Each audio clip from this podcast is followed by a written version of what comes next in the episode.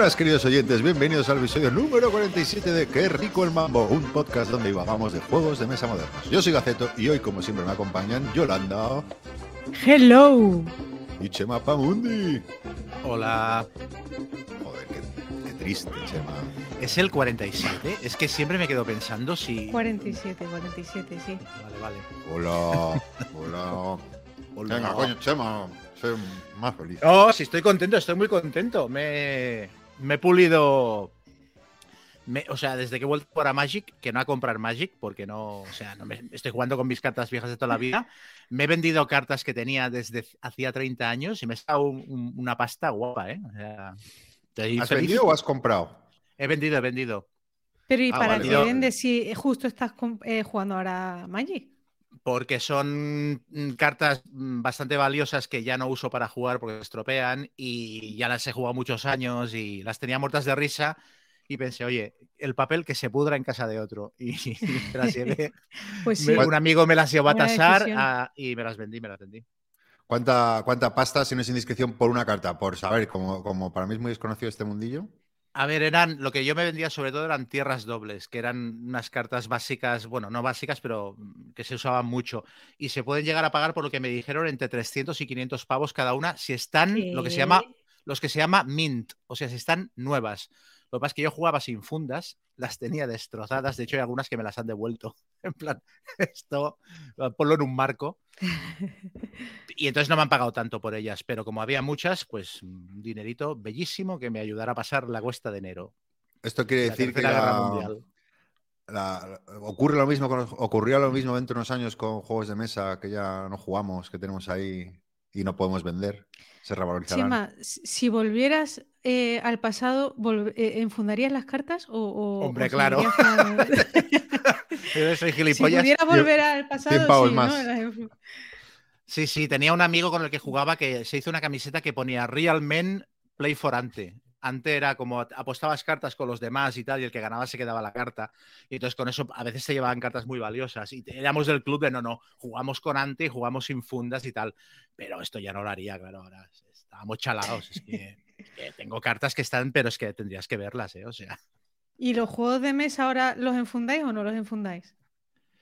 Bueno, yo he entrado en una locura, pero muy tocha. O sea, he entrado en una, en una deriva absurda de eh, ponerles capsulitas de monedas a las fichas. Entonces, esto es muy Por bueno. Dios. Cápsulas Me- de Yo moneda. también lo he hecho, ¿eh? Sí, Yo también lo he Explain, hecho. explain, explicar esto. Bueno, que- que me estés las capsulitas estas de plástico para guardar monedas, si te las compras del tamaño de fichas de juegos, puedes meter la ficha dentro y protegerla. Entonces, esto yo lo he visto hacer para los juegos que usan backbuilding. O sea, por ejemplo, eh, ya no solo porque se El protejan, sino porque el Arkham Horror, el Orleans, todos estos juegos es mucho más gustoso. Hacen clink clink y, y las, las fichas no se pierden dentro de la bolsa y las remenas mejor y tal. Y me compré un paquete, me compré dos paquetes para el Arkham Horror. Uno de los paquetes me salió mal, lo tuve que devolver. Entonces quise comprar dos paquetes más para el Orleans, pero me equivoqué de tamaño. Las había pedido de 21, me llegaron de 30 milímetros. Y al final dije, no las devuelvo. Y me compré dos más y he, he- he enfundado todo el Nemesis, el Freedom, el Arkham Horror. O sea, ahora estoy, es la locura de las, de las A- acá- cápsulas. Aca- Acabo de recordar porque cuando alguien, algún colega de curro o algo, me dice, "Eh, tío, pásame el link de tu podcast para escucharlo porque nunca se lo paso. Quiero Es una cosa muy ridícula ya lo de, lo de encapsular fichitas, pero Pero bueno, es sí, como me lo del- muy bonitas. Lo del banco, como lo del banco que tienen ahí como unos plásticos. Sí, sí, sí, no, sí, sí, no, esto. no. Pero Bueno, bueno, redondas. Son cápsulas eh, que, que vienen ajustadísimas y metes la ficha ahí y, y se queda como, sí, todo recubierto de un plastiquito que hace clink clink, como dice Chema. Luego, luego me paséis una foto por curiosidad. En, es que no- en Board Game Geek hay páginas incluso que te dicen de qué tamaño las necesitas según el juego. Sí. Entonces yo, a ver, solo he Ahora- encapsulado juegos que tengan backbuilding. Lo que pasa es que como me sobraban cápsulas y el Freedom es un juego que me encanta, que está descatalogado y que se cascan mucho las fichas usarlas, pensé, este lo voy a proteger con las que me sobran porque lo quería tener Yo- guay. Solo he encapsulado el, el Arkham Horror Y, joder, lo agradecí porque yo debo tener el sudor como los xenof... xenof lo diré, Morfos. de- sí, morfos de Alien, porque, tío, eh, mm, la- las, la- las deterioro. O sea, la- las fichas de tanto cogerlas y tal, se veía ya el dibujo un, un pelín borrado. Entonces lo vi y, y las utilicé para eso. Pero me da mucho toque la gente que las utiliza para encapsular tokens cuadrados. O Ah, sea, no, la eso no, redonda. Eso, pues hay gente que lo hace, ¿eh? Impresionante. Yo nunca pensé que esta afición me aportaría algo nuevo. Encapsular monedas. Siempre hay algo nuevo que hablar. Ya Oye, verás, ya- quería, ya verás. Quería, quería contaros que estuve con la editorial en, en Altea en una feria. Y, y- y, bueno, aprovecho para, para saludar a los organizadores y sobre todo a la Asociación Dragón de Altea, porque había mucho miembro de esa asociación. Y que, y bueno, no sabéis la de gente que se me acercó eh, por el mambo, ¿eh? Eh, que, que- que, bueno, que les gustaba muchísimo, que un saludo a todos, que no sé qué. Eh, No vendí ni un Qué juego, guay. pero, pero, pero halagos a, Qué a- guay. al podcast, la verdad que es que eh, yo que sé, hago una, foto, yo, pero una foto, yo que, o sea, eh, sorprende, ¿no? Porque, pero bueno, claro. ¿Ibas ahí de estrella o qué? Bueno, no, no, no. eh, eh, iba con la editorial, que era lo que, el motivo, pero al final se- era el mambo lo que, lo que querían. y que un saludo, por supuesto, a todos, claro, yo porque estaba ahí, pero bueno, que la verdad que da- daba gustito ahí, que te den calor y ánimo y la gente le gusta. Y nada, pues así que un saludo a toda la gente que conocí, que era súper, súper guay. Muchas gracias. Simpáticos. Bueno, oye, eh, yo no sé vosotros, pero estoy muy. eh, eh, mira que re- hemos renegado este año de Kickstarter, pero había un mes muy calentito, ¿no? ¿No tenéis cositas ahí? eh, eh, yo, eh, bueno, por comentar, porque creo que a, a alguno le pega a Chema, por ejemplo, el, su- no sé si se acabó ya el de Outsworn, este, que es la segunda edición. Hmm. Chema, ¿a ti te suena este juego? ¿No te has metido? ¿Te pega Bueno, todo? Yo tengo una anécdota buenísima sobre. tengo una anécdota muy buena sobre el Sworn. Si queréis la cuento. Eh, no- claro. o sea, Sí, sí, claro. Para eso estamos. A ver. A ver, voy a hacer como en, como en los programas estos de True Crime. Algunos nombres van a ser cambiados para no ofender a personas reales. Vamos a decir que yo tengo un amigo que se llama Blas. ¿Vale? Blas se, se mete en Kickstarters, pero como no sabe cómo funciona Kickstarter, me encarga a mí que le compre los Kickstarters. Eh, Y yo se lo gestiono todo, incluso el pago y todo. Entonces se metió en el de Oddsworth en la primera edición, que tardó un montón en llegar, hubo problemas que, os acordáis, ¿no? Que perdieron un montón de dinero por los pollos con China, de que subió el precio del papel y los portes y tal. Y bueno, el tío se metió en el Kickstarter y se retrasó mucho. Yo estuve dos años gestionándoselo, pero gestionándoselo eh, eh, el, pago, eh, le iba enviando actualizaciones. Además, como lo compramos por Late Pledge, no por la campaña de Kickstarter, no me llegaban las actualizaciones. O sea, tenía que ponerme recordatorios y entrar en la página para ver si había novedades y tal. Hubo una mañana, me acuerdo, que yo estaba traduciendo y allí habían enviado el juego y, y habían puesto una camarita en el barco que había salido de China con el mapa por donde va el barco. Yo te estaba traduciendo, currando y tenía una ventanita abierta y le iba diciendo, oye, el barco ya ha salido del mar de la China, ha llegado a tal puerto. O sea, me lo curré mogollón. No solo eso, sino que además le compré un addon que eran um, bracitos con armas. O sea, a los personajes les puedes cambiar los brazos para que la miniatura represente el arma que lleva el personaje. Si el guerrero en vez de un hacha lleva una espada, le quitas el brazo del hacha, le pegas la espada y entonces no, no te ayuda a nivel de juego, no, no aporta nada, pero bueno, lo que ves es lo que hay y quedan más bonitas las minis y tal. Le costó 35 pavos el addon este y se lo regalé porque dije, venga, va, le hará ilusión. Le llega el juego, se tira el juego en su casa un año tranquilamente, no lo juega ni nada y tal. Y yo, bueno, ¿cuándo jugamos a esto? Yo, bueno, bueno, haciéndome la avioneta, ya lo veremos, no sé qué. Y al final entra en escena otro amigo que le vamos a llamar Pamplinas. Y hablando un día con Pamplinas, digo, digo, ya verás, digo, este cabrón se va a vender el Oathsworn sin haberlo jugado. Y yo me, aquí sí que me voy a enfadar. Porque he estado dos años gestionándole el, el, el Kickstarter como si fuera su, su agente de bolsa y Tú lo encima que le, quieras era jugar, jugar gratis. Claro. No, coño, pero es que encima le pagué una expansión. O sea, o sea, digo, le, o sea, le he hecho todo el favorazo y el tío, o sea, lo va a vender. El sin haberlo trabajo abierto. colaborativo. Digo, lo va a vender sin desprecintarlo, ya verás. Y el tío me contesta, no, no, es que si hace eso es para enfadarse. Si hace eso es para retirar la palabra y tal. Bueno, pues el otro día me meto en Wallapop a buscar cosas y me encuentro de casualidad la, la cuenta de Wallapop de Pamplinas. Digo, ay, voy a ver, a ver, voy a entrar a ver qué tiene Pamplinas a la venta. Pues el tío se había vendido el Oatsworn de, de Blas. Lo había vendido él. O sea, Se habían puesto de acuerdo. Sí, sí, se habían puesto de acuerdo para venderlo, pero es que es súper cutre, porque después de venderlo habían borrado la página para no dejar huellas. O sea, sabes que en Wallapop puedes entrar para ver la venta. Y yo cuando clicaba decía, no, no, aquí no hay nada que ver. Error 404. Es una cosa Pero un momento. Pero un momento, ¿y, y- y no- y sin jugarlo qué? ¿Nuevo? Sin jugarlo, nuevo, pero es que se lo han vendido a un tío de Miño. ¿Y, y con tu add-on? Y- no, no, ¿En el espera. es pack? que- sí, sí, con mi addon en el pack, claro. Pero es que se lo han vendido a un tío de Miño, que el tío, tal como recibió el juego, mi addon lo puso a la venta a 35 dólares. O sea, al final he acabado regalándole 35 pavos a, a un gallego al que no conozco. O sea, muy loco. la- la- y, la evidente- y el, juego ya la, el juego ya lo ha vendido también, ¿eh? El de Miño. O sea, se ve que le hizo una partida, no le gustó y también lo ha vendido. ¿Y, y se han metido a, a- a la segunda edición o no? Nunca más. Pamplinas y No. Blas, ¿o no? No, no, no. Es que les mandé un audio diciendo, diciéndole a, a Blas.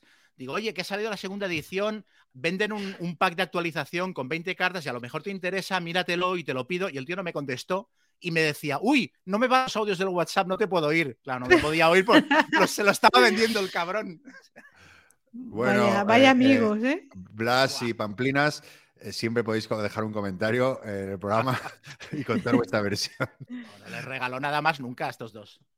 Y, y bueno, entonces no lo has jugado ni nada, ¿no? Es que como lo vi, yo "Buah, este le pega a toda Chema. Y vi esa Sí. rata gigante de miniatura que mola todo.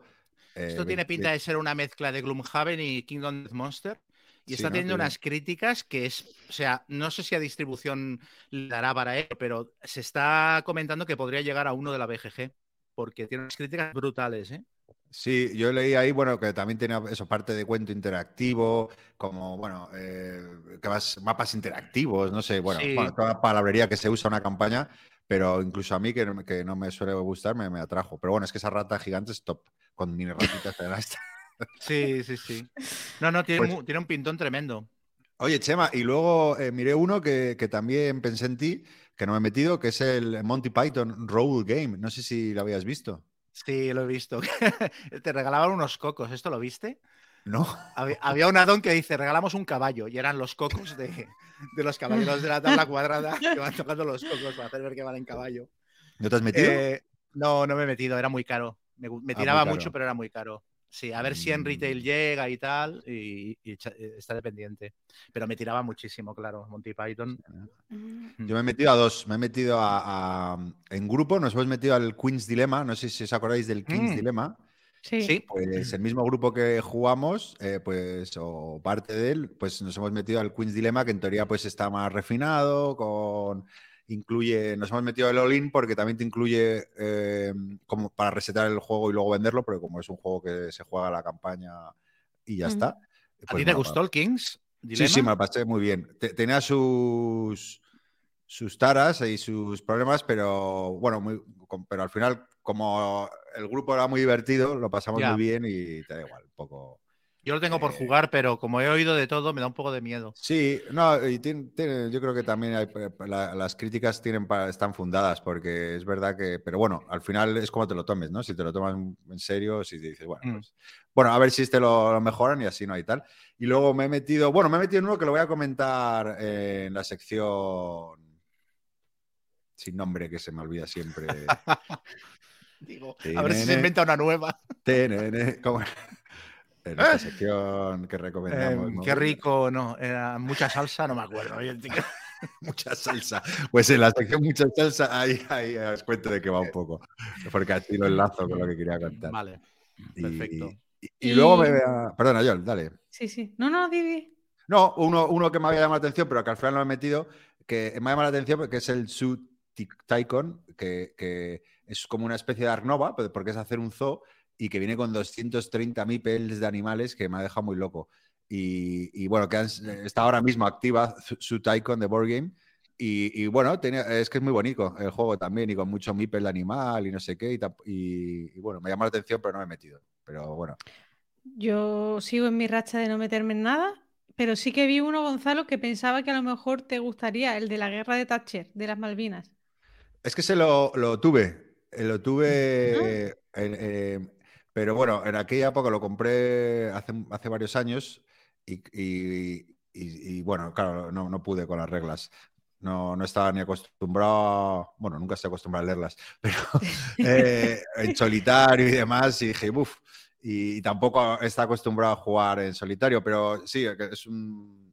Eh, o sea, que el tema me gusta mucho, pero bueno, según llegó lo vendí, porque me vi que no iba a ser capaz de sacarlo y tal. No serás Ahora, tu Blas, ¿no?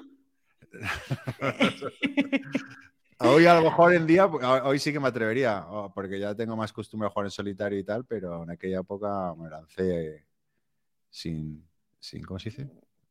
Pues sin, agua en la piscina, ¿no? Eso, exacto, exacto.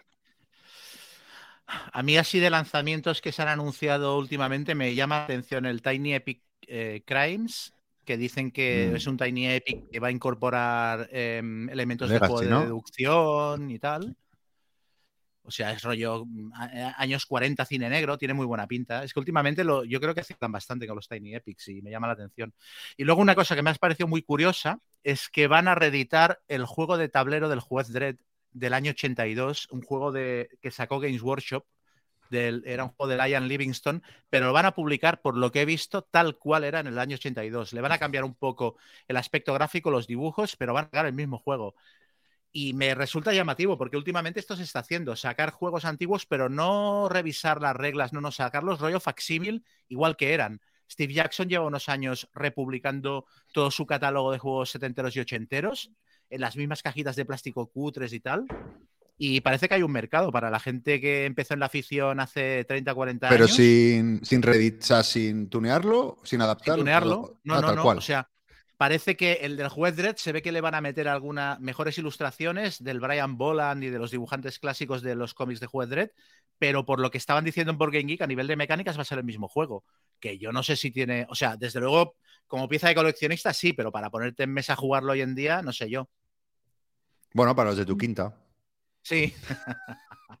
yo y yo no habíamos nacido todavía. Muy bien. Eh, no sé si queréis comentar algo antes de, reseñar y tal. Tenía apuntado aquí, ¿os acordáis que dejaron un comentario sobre los precios de los juegos? Y os dije que, iba a recuperar un texto que puso Pedro Soto de Looping Games y, lo he rescatado. Eh, no, sé, o, no sé si queréis comentar algo o, bueno, yo creo que el texto también puede dar lugar a debate. Mm. ¿Queréis que lea un poco lo que dijo? Mm. Bueno, básicamente para que no se acuerde un oyente, eh, bueno, eh, eh, todo viene sobre la lacrimosa, sobre el precio de la lacrimosa, si 70 euros a un colega. Bueno, es verdad que es un poco un debate antiguo, pero, pero al final es un buen ejemplo, ¿no? para que la gente entienda lo que cuesta hacer un juego. Entonces el debate un poco era siempre si, oh, si las editoriales se están enriqueciendo, por qué suben tanto los precios y demás, ¿no?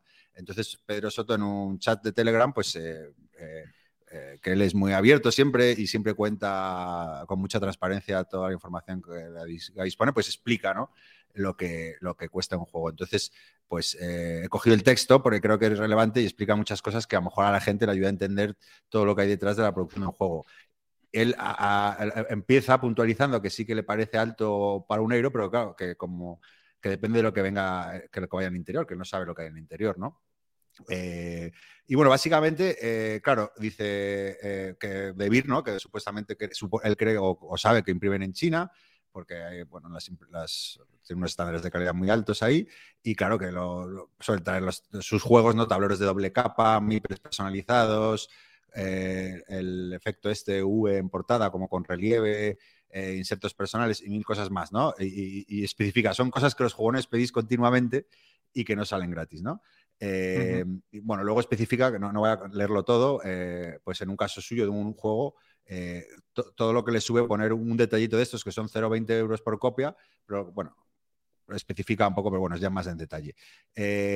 y bueno, eso dice que al final que, es la afición, no somos nosotros ¿no? los que estamos acostumbrados a productos de lujo, porque cada vez que sale un juego nuevo con vídeos, con bandejitas de Game Tray, cartones doble capa, mipels impresos y todo esto, eh, la gente luego lo exige, ¿no? Y, que no, y, que, y que nos quejamos, pero que luego se apoya eh, con 3 millones el, el, castillo de Borbaña nuevo, ¿no? Por ejemplo, que no aportaba nada nuevo. Bueno, y, y, habla un poco sobre el coste, ¿no? Habla primero de los royalties que recibe un autor eh, por norma general. Un, o sea, porque aquí se mezclan dos cosas. Uno lo que cuesta producir y, dentro de eso también está el, coste del diseñador, ¿no? que, bueno, muy poca gente trabaja con, o sea, hay diferentes fórmulas, pero en la mayoría de los casos es, eh, em, se le da un 8 o 10% eh, a los autores con un adelanto normalmente, ¿no? Y, luego a todo eso hay que sumarle, claro, el dibujante, el diseño gráfico, el traductor, la promoción, los troqueles, etcétera, ¿no? Eh, hay autores, ¿no? Como Onicia que pueden cobrar un 15%, pero, pero vamos, los márgenes suelen ir entre 8 y 10, está todo muy estandarizado. Eh, ese es el, porcentaje que se lleva el autor es a partir del precio de distribución del juego y, no del, PVP, ¿vale? Y entonces se hace la pregunta, ¿y cuál es el precio de distribución? Pues es el eh, al que vendes el juego una distribuidora, que básicamente se coge el precio Imaginaros que un juego cuesta 50 euros, se quita el IVA y el 50%, ¿vale? Entonces, eh, si la crimosa cuesta 70 euros, le quitas el IVA, queda 57,80 y luego lo divides entre dos. Evidentemente, Abril se distribuye ya sola, pero las editoriales, la mayoría de las editoriales se utilizan con distribuidoras. Se queda 28,9, ¿vale? Y, de ese 28,9, eh, un 9% de royalties para el diseñador sería 2,6 eh, euros por copia. A todo esto, lo que hemos dicho, coste de traducción, de ilustración, de, traerse el, ¿no? los, juegos. Imaginaos lo que puede costar traerte un, juego desde China, lacrimosas, no sé cuántas copias, un barco entero tienen que estar con todas las copias que habrán hecho, eh, etcétera, etcétera. ¿no? Entonces, bueno, simplemente comentaba con datos un poco para que la gente sepa que, claro, no, no es que, que se estén enriqueciendo las editoriales Ahora que sí, algunos que se aprovecharán y los pondrán más caros, pero que en general está todo muy caro. Sí que ha bajado un poco el precio de los envíos de China, ha vuelto un poco a, precios pre-pandemia. Eso sí que es una buena noticia porque también esperemos que repercuta en el precio de estos. Pero bueno, que, hay muchos, muchas cosas eh, que no tenemos en cuenta a la hora de valorar eso, ¿no? Pero vamos, que por lo general eh, yo creo que las editoriales si pueden poner un precio más bajo lo pondrían, porque al final o sea, la gente, o sea, si, hay una, mala coyuntura económica, no voy a poner un juego a 100 euros que no lo va a comprar nadie porque no puede. Prefiero ponerlo a 30, ¿no? Para que la gente me lo compra. Pero bueno, bueno, simplemente eso. Que como él da datos y lo explica, pues está muy bien. De todas maneras, también hay juegos y juegos, porque luego hay juegos que, que recortan. O sea, a mí lo que me pone muy nervioso son los juegos que, los trocean y que se nota que están troceados para luego poder vender la expansión y tal, y que te cobran un dineral a veces por, un, por una franquicia o por un titulito, ¿sabes? Además, sí. Bueno, si es que entran eso muchas mm. variables. Bueno, y termina simplemente, perdona Joel, que solamente termina de decir, la crimosa cuesta 70, antes de echaros las manos a la cabeza, esperar a ver lista de componentes, la calidad de los mismos, igual viene petado de de cartonacos, de una flauta mágica y tal. Y, sí. y, dice, bueno, eh, y el día que vea a alguien retractándose en una red social sin tener que hacerlo por orden judicial, pondré una vela a la Virgen del Mar. También tiene mucha razón. Sí, yo, perdona. No, que yo lo que no entiendo, la diferencia de precio muchas veces de mm, relación eh, producción, precio de los juegos, que la veo súper dispar dependiendo de una editorial, de otra, tal, por ejemplo, Endless Winter un juego que viene hasta arriba de componentes, que con una producción increíble, con bandejas eh, para cada jugador para mm, contener todos los marcadores, las cartas y no sé qué individualmente por jugador. Yo qué sé, la caja hecha de cartón piedra, O sea, y, luego el precio, 50 euros PVP creo que era o algo así. Pero ese juego es por Kickstarter. Piensa que ahí la venta es directa, o sea, te quitas al distribuidor, que es un 50% del precio final. Entonces juegan con eso, claro. O sea, yo puedo ofrecer, si hago una campaña Kickstarter, en teoría puedes ofrecer, si te va bien, y, claro, y luego, por ejemplo, los Wargames de Multiman Publishing, que son una mierda de componentes, tres hojas de, fichas y dos mapas de papel y te cobran 170 euros. O sea, es que, el, mundo está loco, ¿sabes? O sea, es que no hay... Lo, que tú has comentado es lo estándar, lo que debería de ser más o menos razonable, pero es que luego ves cada cosa rara que dices tú, es que no entiendo. War Games está reeditando juegos y está editando juegos de producción propia, como por ejemplo La carga de los tres reyes, que bien, o sea, yo creo que es el juego de mi colección que más pesa teniendo en cuenta que es una caja así definida, ¿eh? o sea, eh, mm. muy, muy contenida. Y unos materiales alucinantes, unas calidades brutales. Y te cuesta el juego 50 euros también por ahí, PVP. Es que no, ¿sabes? Eso es lo que a mí me cuesta entender de, este mundillo, que, es una locura. Ahí, ahí, tú estás hablando de algo muy concreto, que son editoriales muy pequeñas, de Wargames, que es, o sea, yo creo que no, no es extrapolable ese ejemplo. O sea, que existe, pero digo que al final son editores muy pequeñas que hacen unas tiradas muy cortas y que sí, deberían poner, eh, o sea, no tiene ningún sentido ese precio porque además son una mierda de componentes.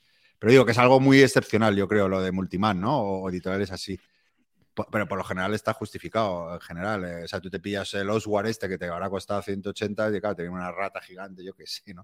Hmm. Eh, pero sí, yo no creo, yo no creo que haya ninguna, aparte del caso este que he dicho, yo qué sé, Fantasy Flight saca un juego de Star Wars como el borde exterior y dices, aquí falta medio juego para jugar, ¿sabes? O me acuerdo cuál era, del Drich Horror que que se notaba que en los mazos faltaban cartas. Salvo casos como estos, yo no creo que haya ninguna editorial que, que venda los juegos excesivamente caros y seguro que si hablas con Multiman Publishing te podrían explicar eh, por qué eh, a lo mejor valoran mucho las horas de trabajo o hacer lo, lo imprimen en una imprenta donde em, pueden supervisar cada mm, paso del, proceso, etcétera.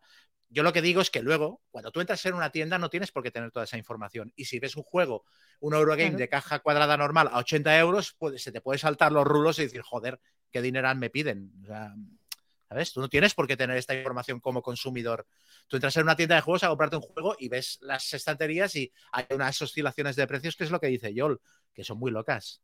Bueno, pero por lo general eh, puedes entender que a, día de hoy o en los últimos años hay un contexto complejo que, provoca que haya, eso es lo mismo eso, un juego que va con menos componentes que más. Pero bueno, hay una, es otro debate que, siempre me pregunto, eh, me has puesto un buen ejemplo eh, con Multiman, eh, que, a mí sí me hace mucha gracia lo de los componentes, pero claro, yo creo que tiene más valor o más, mucho más peso debería tener las horas de desarrollo de un juego. Por supuesto. Y las ideas que tengan un cubito más grande que otro, ¿sabes? Por eso, mm. por ejemplo, en el caso de Multiman, yo compro incluso costando 170 euros un juego que viene con tres mm, mm, hojas de, fichas, porque al final lo que valoras es lo que viene dentro del juego. Si realmente es un buen juego, tiene mucho tiempo de desarrollo, por ejemplo, y para volver a grandes campañas, tío, pues un juego que lleva a lo mejor, yo qué sé, 30 años. ¿Cómo lo ha hecho, eh? Un aplauso. Chupito, chupito. Impresionante cómo le ha dado en su momento para volver a grandes campañas. Pero es que es el mejor ejemplo, de verdad. no, pero... Y luego, sin embargo, tío, pues los Kickstarter, que son, pues efectivamente, más baratos, pero te encuentras cada mierda que, que es alucinante, mm. o sea, cada mierdón que, que, que, se nota que no hay trabajo ninguno detrás, ¿sabes? Entonces dices, vale, ¿para qué me he gastado 90 eh, euros en un Endless Winter que viene hasta arriba de componentes, súper petado, súper bonito todo, y luego estás jugando y estás bostezando cada dos minutos, ¿sabes? Entonces, claro, hay que valorarlo efectivamente todo, pero yo sí que lo veo todo muy loco, ¿sabes? No, no sé, no veo... Hombre, han subido, eso sí que es verdad que han subido, eso es innegable. Eh, o sea, y claro, lo que es que hace cinco años cualquier euro nos costaba 45 40 euros, claro, y ahora es que no bajan de 60, 70, pero bueno. Bueno, a ver. bueno, mm.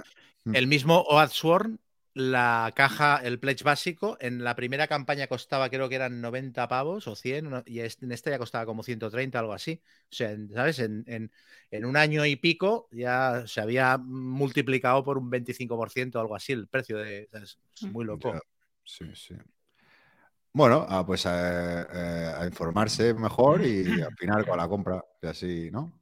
Quien pueda, quien quiera. Bueno, y, no pensáis, tío, que últimamente también las editoriales juegan mucho con el hype del momento lanzamiento? Es decir, que eh, inflan mm. los precios porque saben que la gente está flipando con que le llegue ya y que quieren tenerlo ya y tal, y a los poquitos meses bajan el precio de una manera descarada y dices tú, este es el precio que, realmente es lo que debería costar el juego. Yo, eso no, no, no, no, creo. O sea, no fijas el, precio pensando en el hype. Bueno, te lo digo por, por, por ejemplo, y hablando con editoriales. O sea, tú, fijas el precio, claro, tú pones a la balanza y pones. Eh, eh, si bajan el precio a los dos o tres meses es porque no se vende, es porque se está vendiendo muy poco. Eh, de hecho, el, panorama para 2023, hablando con otras editoriales, es, pinta negro porque, porque bueno, claro, es la que hay. Un ejemplo, el Deus que ha sacado maldito, ¿vale? En su día lo sacó Pearl Games y costaba 30 o 40 euros. Es verdad que han pasado unos cuantos años y que ahora lo ha reeditado maldito, pero es que lo, vende solo en pack y cuesta casi 80, 70 euros, 70 y tantos, 80 euros.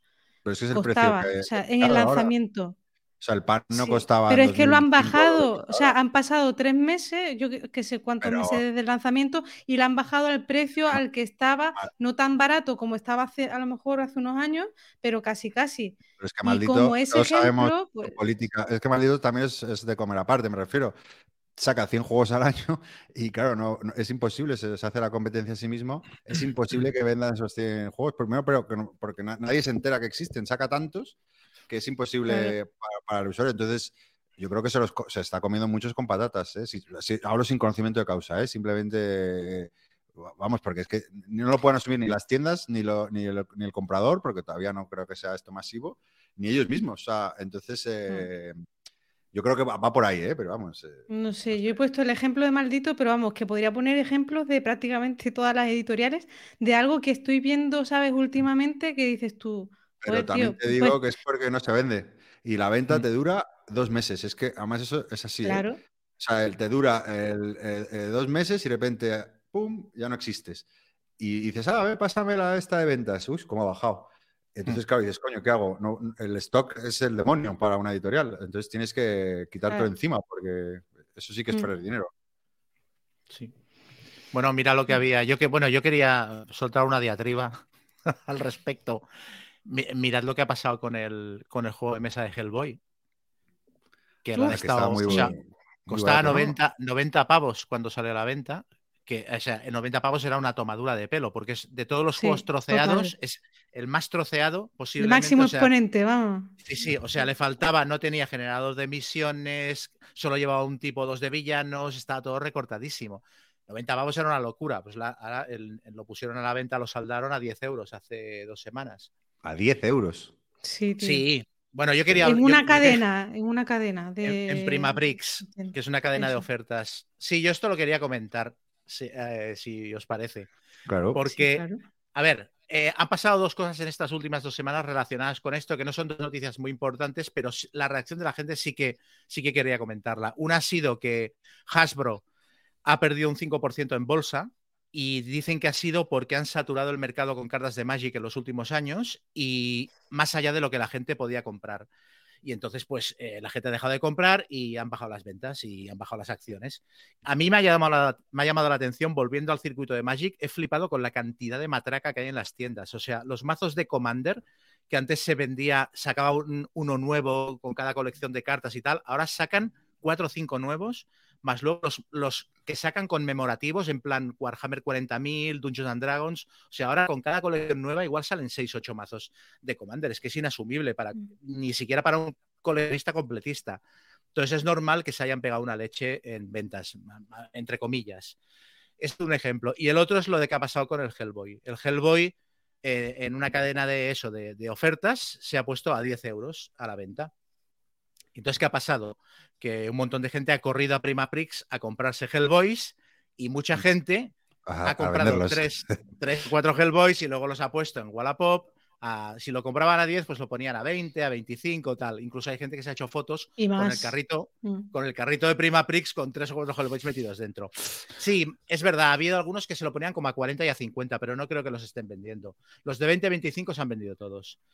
Entonces, tanto en el caso de Hellboy como en el Porque los de, Perdón, los de la tienda se agotaron, entiendo. En los de Prima Prix, sí, sí, sí. De hecho, a mí me han contado que a partir del tercer o cuarto día, los, los dependientes de Prima Prix, cuando veían el asunto, decían, resérvame dos o tres para mí. porque veían a la gente llegar en estampida. Esto ha pasado en toda España, ¿eh? en todas las tiendas Prima Prix de España, en teoría. Bueno, no sé si en todas, todas, pero ha pasado por todo, por todo el territorio.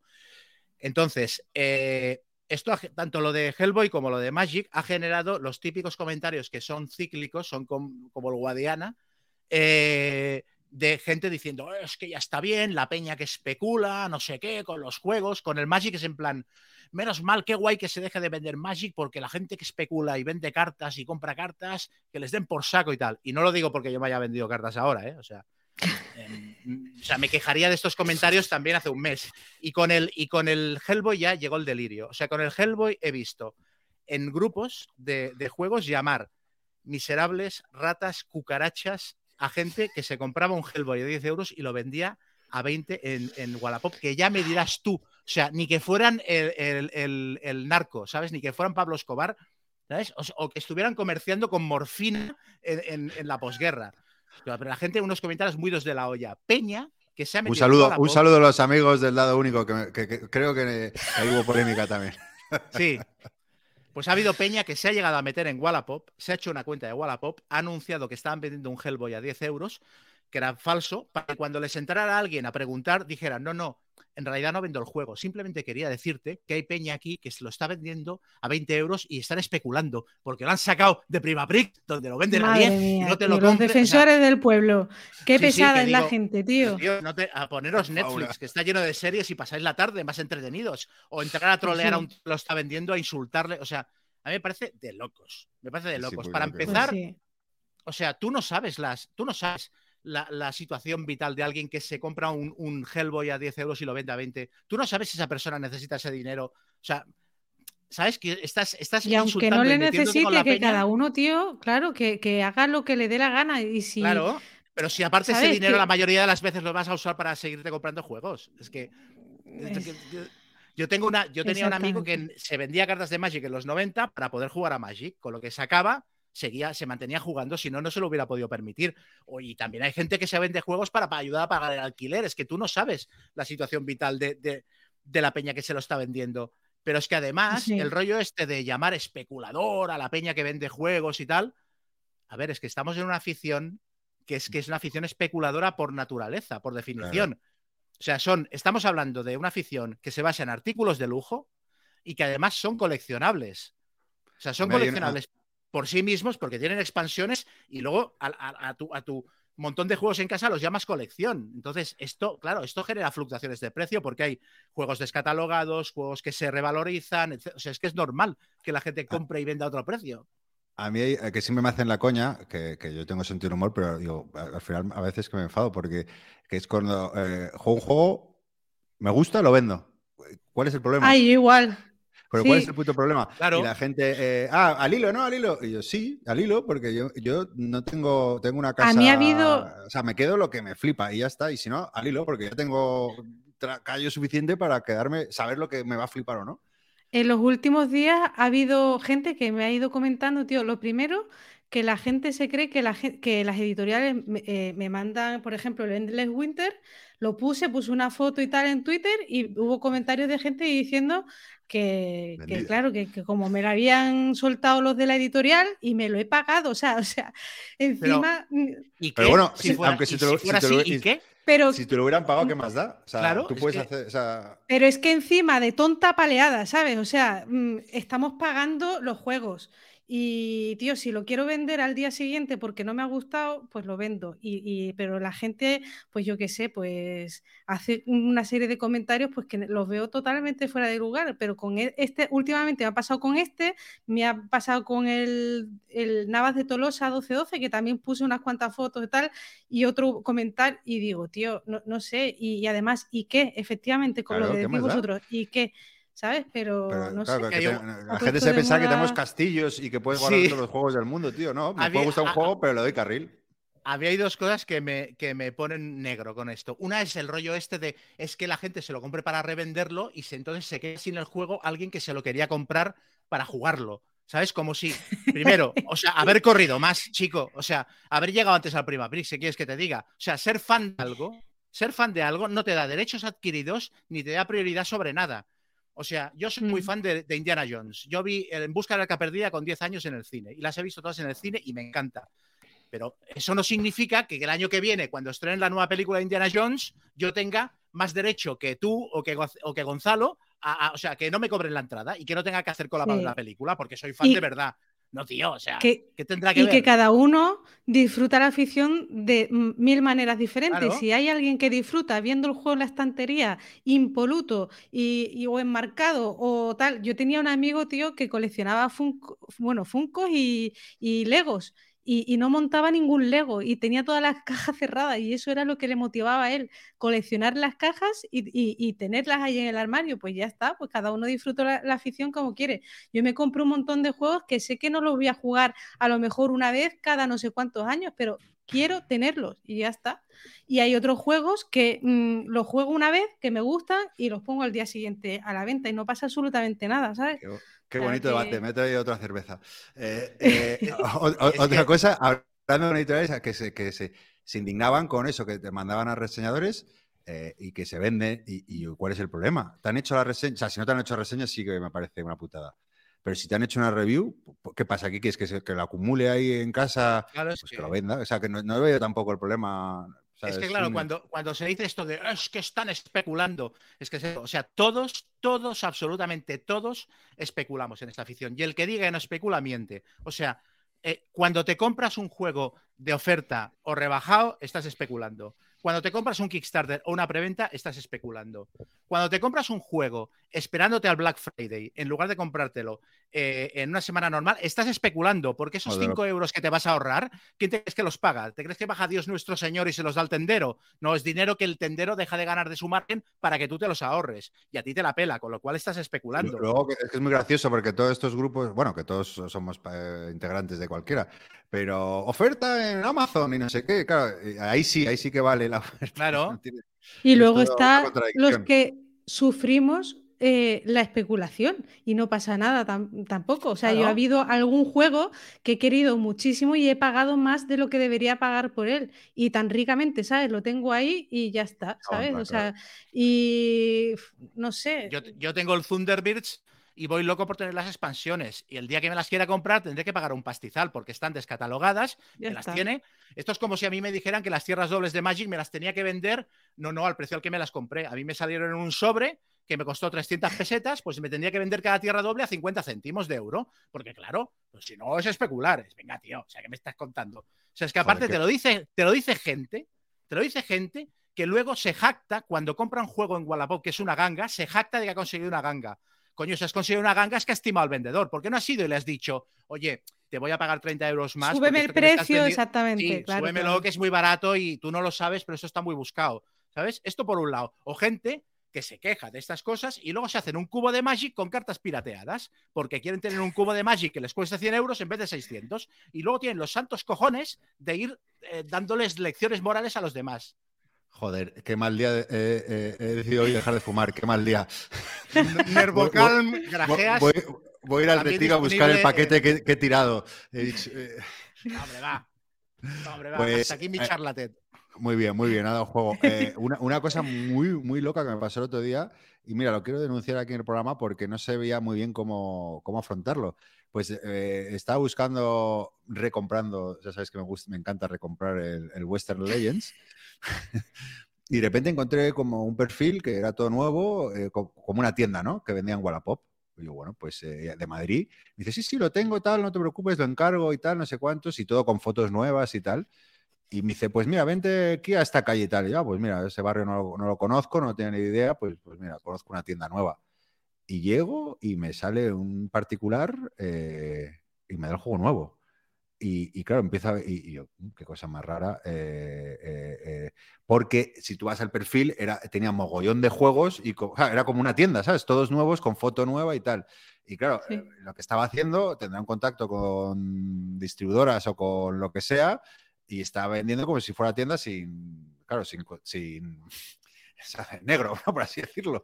Y, sin declarar nada. Sin declarar nada. Entonces, yo no sé muy bien cómo esto, pero vamos, si alguien esto, le animo a que no compre, porque que se fijen los perfiles, porque tienen, además que me he fijado que, claro, ponen juegos de mesa, te salen en todas buscas, te salen, y claro, no son tiendas, son particulares que... ¿Y al final le compras? Eh, sí, porque yo me lo llevé, pero me quedé rayado, claro. Y yo, qué cosa más rara, porque claro, yo fui y tal, y me lo baja, y, ah", y además me lo baja una señora, claro, su madre y, tal, y la señora que, ah, hola señora y tal. Y la madre estaba en el ajo. La madre estaba en el ajo, claro. Y fue cuando empecé a rayarme, claro. Entonces volví y me empecé a investigar y vi que, claro, que tenían, tú ponías cualquier hashtag juegos de mesa y te sale, o sea, ponen un mogollón de hashtags, no sé qué, y claro, son eh, peña que, que destraperlo o vete tú a saber cómo consiguen los juegos. Y bueno, a mí eso sí que me parece mal, ¿no? Porque al final, claro, es alguien que, que con toda la jeta se está llevando su margen sin pagar impuestos, que es lo que pagan este. Así que muy mal. Y como Wallapop no se ve muy bien cómo denunciarlo, Del Western Legends, por cierto, sacar una Big Box el año que viene. ¿eh? O sea, véndetelo. Sube la Wallapop mañana. nuevo. An- Antes de publicar el programa, anda. Voy a hablar con mi madre para que lo venda ella. que ella, que tiene cara más fiable. Ay, Ostras. muy bien, muy bien. Eh, pues nada, eh, llevamos ya aquí 45 minutos. ¿Queréis que vamos a dar por terminada esta primera Sí, parte? sí, sí. Y Ha dado jugo, vamos eh, ha dado jugo. Ha dado juego, ha dado juego, muy bien. Y vamos con las reseñas.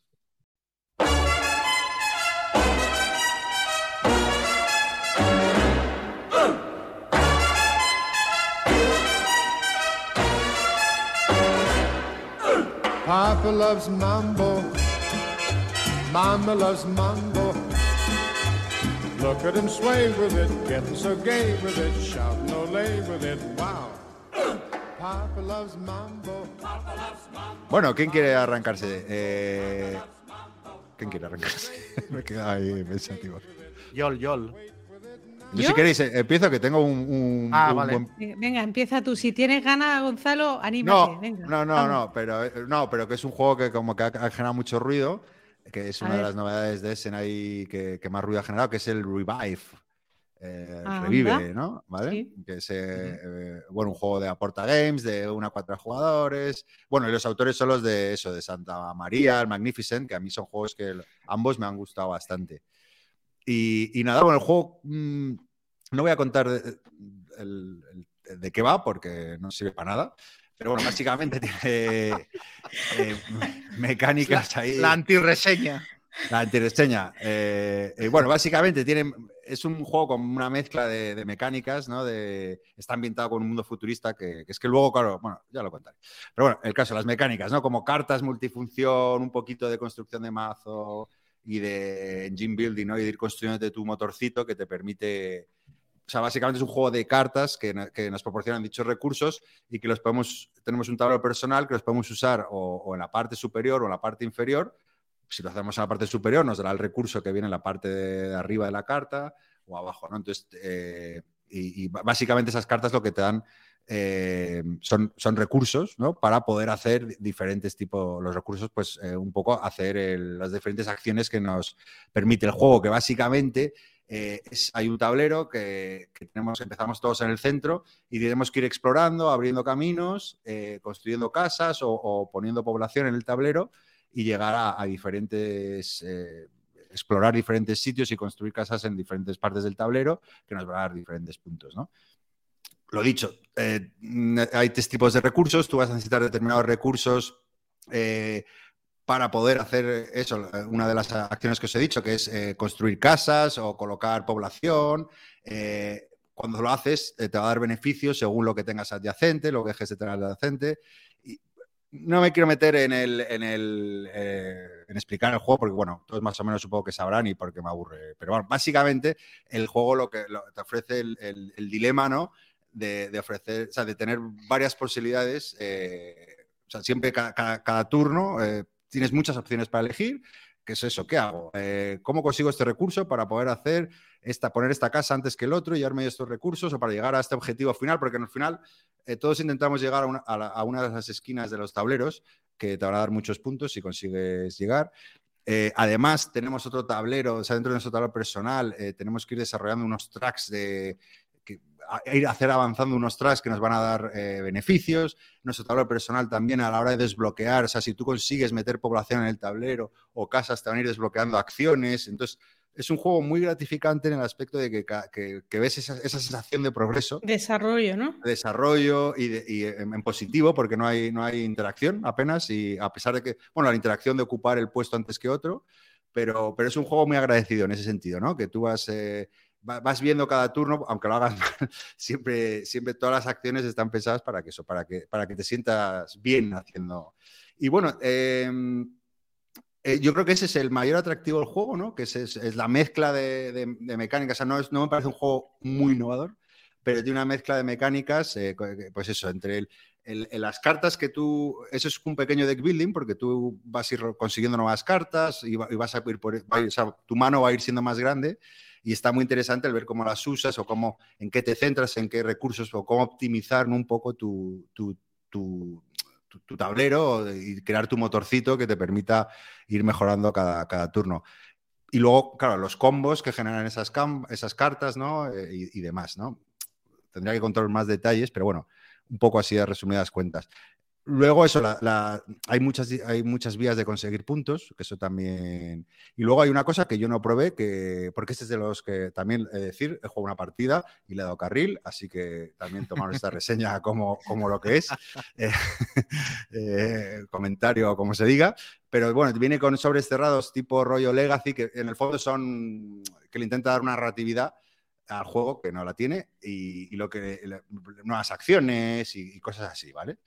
Y, y bueno, entonces, eh, eh, como digo, el juego está muy bien, es- está muy entretenido durante la partida, pero, y aquí va el pero, la, la- la desconexión temática es, es tal que, que, vamos, yo el- al- a, a- la hora, además estamos los tres diciendo, bueno, chavales, acabamos esta partida que lo voy subiendo a Wallapop. Eh, porque es que, claro, eso es que no, no, no, no, no no hay cero tema. O sea, es que es, es- es espantosamente mecánico el juego. Genial para que le guste los juegos de venganza, pero vamos, no me imagino eh, yo personalmente eh, yendo a la balda, ¿y qué euro voy a jugar hoy? Eh, ah, el Revive, ni de coña. Entonces, eh, o sea, antes me juego el Ark Nova, mm, por poner un símil con otro juego ¿no? del año pasado que también tuvo mucho éxito y mucho ruido, me juego 100 veces más un Ark Nova, que lo vives un poco más, siendo un euro tal, pero que lo, que lo, que lo veis es que aquí el tema es espantoso, es moverte por tracks, moverte por una ciudad y demás. Y luego, sí, Chema. No, que esto ha pasado un poquito, está pasando en general un poquito con los juegos de, de este año, ¿no? Se comenta mucho que el pepino del año pasado todo el mundo tenía claro que era la Nova y este año como que los favoritos se van cayendo de la lista, ¿no? Y no parece que haya ningún juego que Va- haya despuntado al máximo. Sí, sí, que lo- yo lo he jugado ya, yo lo he jugado. ¿Sí? Y, y- y nosotros hemos descartado uno, que lo vas a comentar tú. Sí, sí, sí. Lo hemos comentado. Finísimo. También a Wallapop, ¿no? Ese. Ah, ese ya está vendido, ya está vendido. sí, Ya. sí. Eh, ¿Y- y entonces, cuál- bueno, eh, cuál- sí. ¿Cuál es el bueno entonces? Uy, ya probé el Ready Set Bet. Qué pepino de juego, por Dios. ¿Que sí o qué? Sí, sí, buenísimo, buenísimo. No buenísimo. paro de ver partidas, la gente muy metida ahí, muy emocionada. Es eh, muy divertido. sí, sí. A mí, bueno, ya sabes ese tipo de juegos.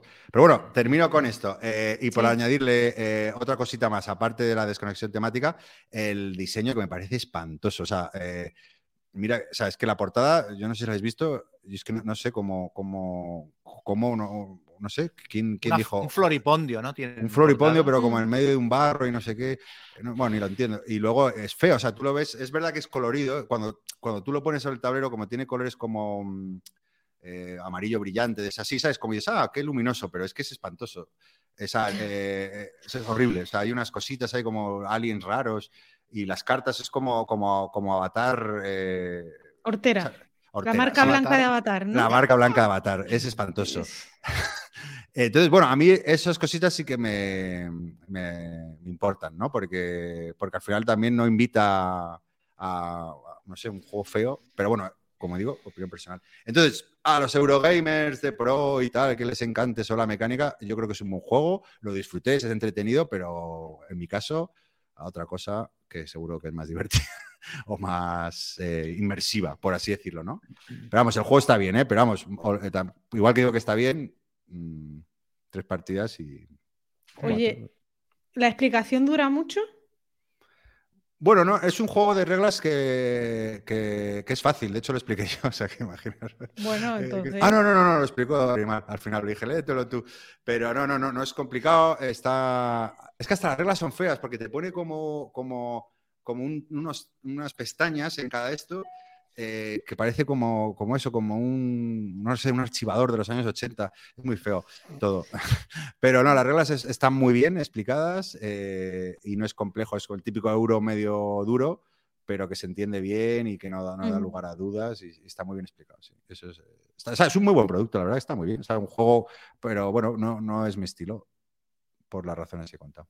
No sé si a vosotros os llama la atención o... Mm, No, A mí- yo he visto algún comentario positivo, pero no me llamaba nada. Igual, he visto, o sea, me ha empezado a llamar a raíz de que la gente ha hablado bien de él, pero Mm. realmente físico, o sea, yo lo veía y decía, pero qué horror, ¿sabes? Sí, Y no, en principio no me llama nada.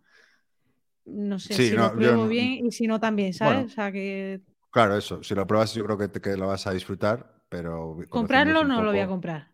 No. No, no te lo Vamos. Claro, digo conociendo vuestro rollo, ¿no? No, no lo veo. bueno. Esto que has comentado, Gonzalo, y que también estábamos hablando antes de lo de vender juegos que nos gustan, está empezando a pasar mucho y es curioso, porque antes no pasaba, ¿eh? O sea, no pasaba tanto, pero ahora tenemos las estanterías tan saturadas y todo lo que Claro, se publica nos sí. parece tan igual que...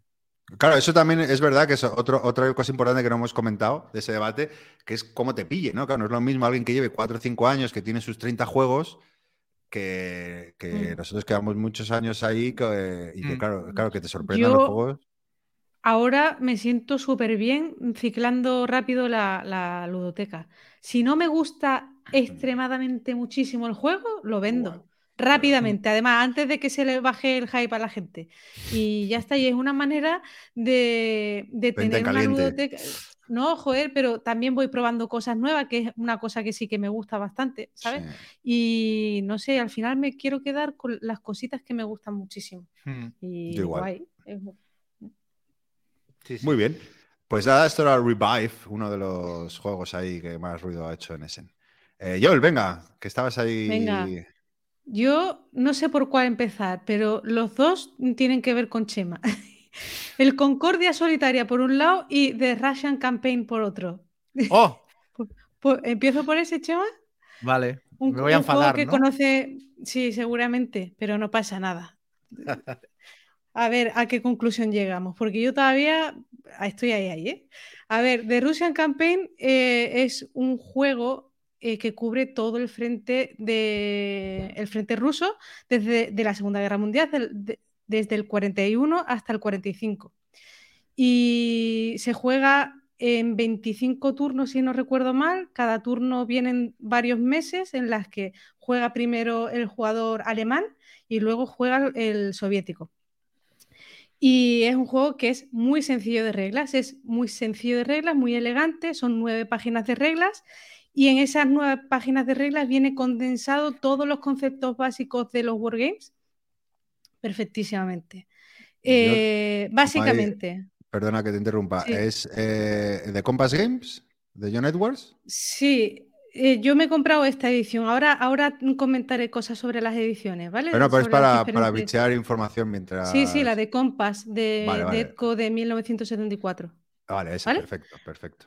Vale, pues lo que decía, es un juego muy básico de mover, combatir teniendo en cuenta los factores, eh, tirar los dados para ver los resultados en una tabla y luego comprobar el suministro.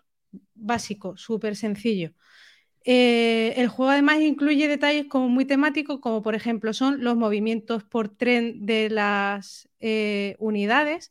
Y además esto está muy bien porque, bueno, en la Segunda Guerra Mundial había diferentes anchos de vía en Rusia y en Alemania, y entonces los rusos en, en el frente ruso, pues evidentemente pueden mover por tren perfectamente sin ninguna limitación, pero el alemán solo va a poder utilizar la- los- las vías del tren y el movimiento por tren a medida que va avanzando y va modificando ese tamaño de vía de, de los trenes.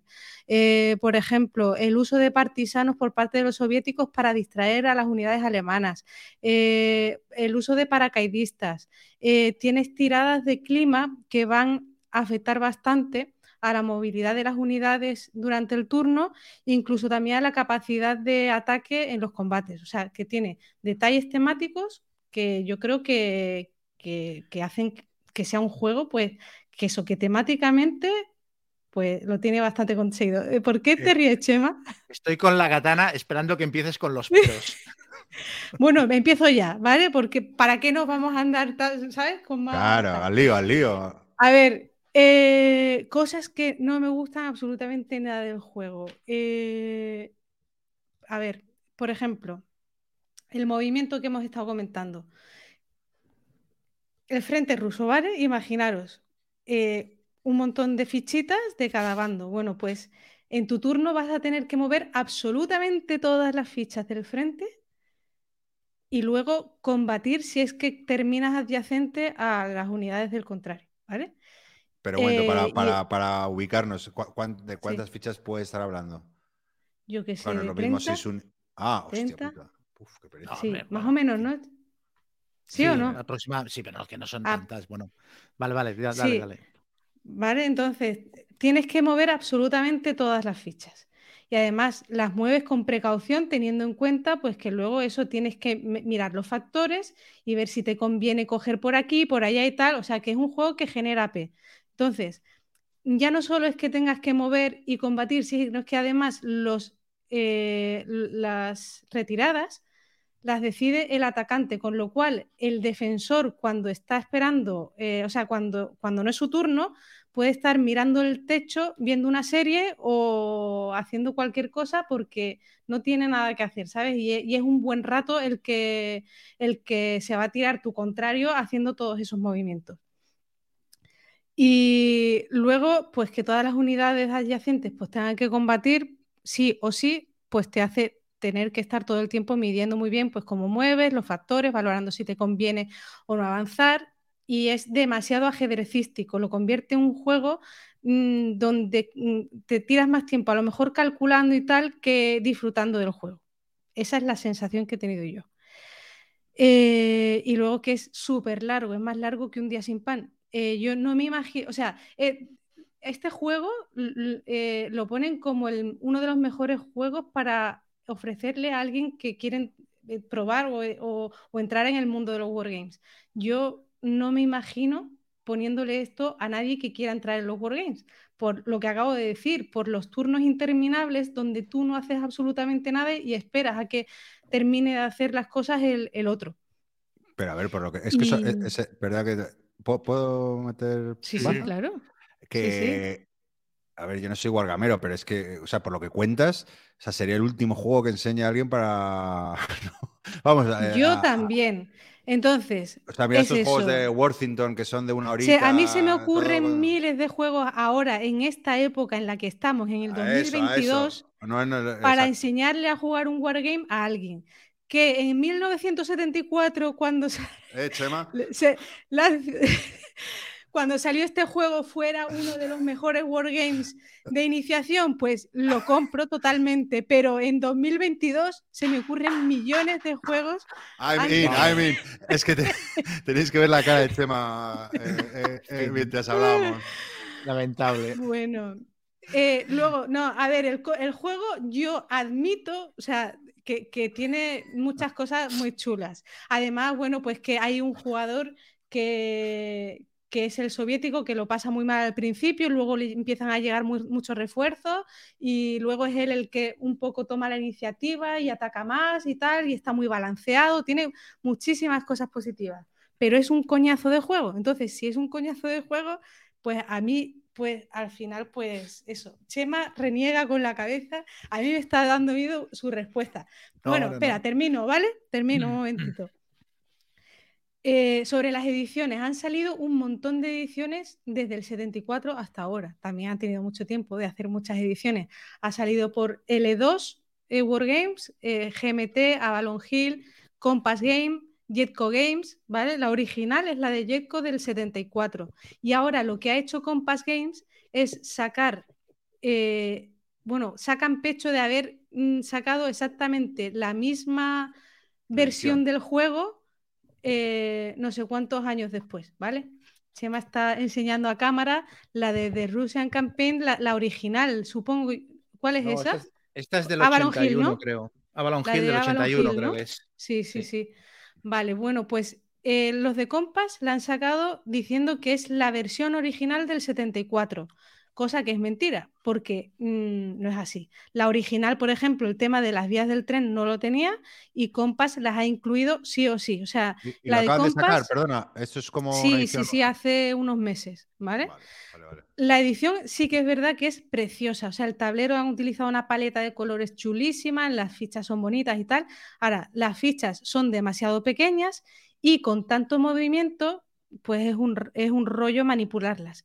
Y bueno, otra cosa que no he dicho, el tema de los movimientos. Hay movimientos por tren, hay movimiento normal, movimiento de cuando llegan los refuerzos, los, eh, los reemplazos. ¿Qué pasa? Que cada uno, por ejemplo, los reemplazos llegan a una parte del mapa y tú por tren los tienes que mover al frente, ¿no? Cuando llegan al frente y lo has movido hasta ahí, ya no te acuerdas, y vas a, empezar a mover con el movimiento normal el resto de unidades, ya no te acuerdas si ese lo habías movido, si no, tal, el juego no, tiene, no trae ninguna fichita para marcar lo que ya has movido y lo que no. Y entonces se hace súper rollo de manipular. O sea, cuando llevas un ratito moviendo fichas ya no sabes lo que has movido, lo que no y tal. Súper engorroso. Y, y bueno, eh, la edición... La edición, lo único que tiene, pues eso, que es bonita y tal, pero la ficha es muy pequeña. no han incluido, bueno, han incluido algunas variantes, algunas reglas así, pues esas especiales y tal, pero poco más. La edición que yo creo que va a ser buena va a ser la de GMT, que van a salir, que van a sacar dentro de unos meses y tal, que van a incluir dos mapas en vez de uno, un montón de variantes de torneos y de gente que ha jugado muchísimo el juego y ha aportado sus, sus mini reglas y tal. Eh, ¿Cómo que la versión?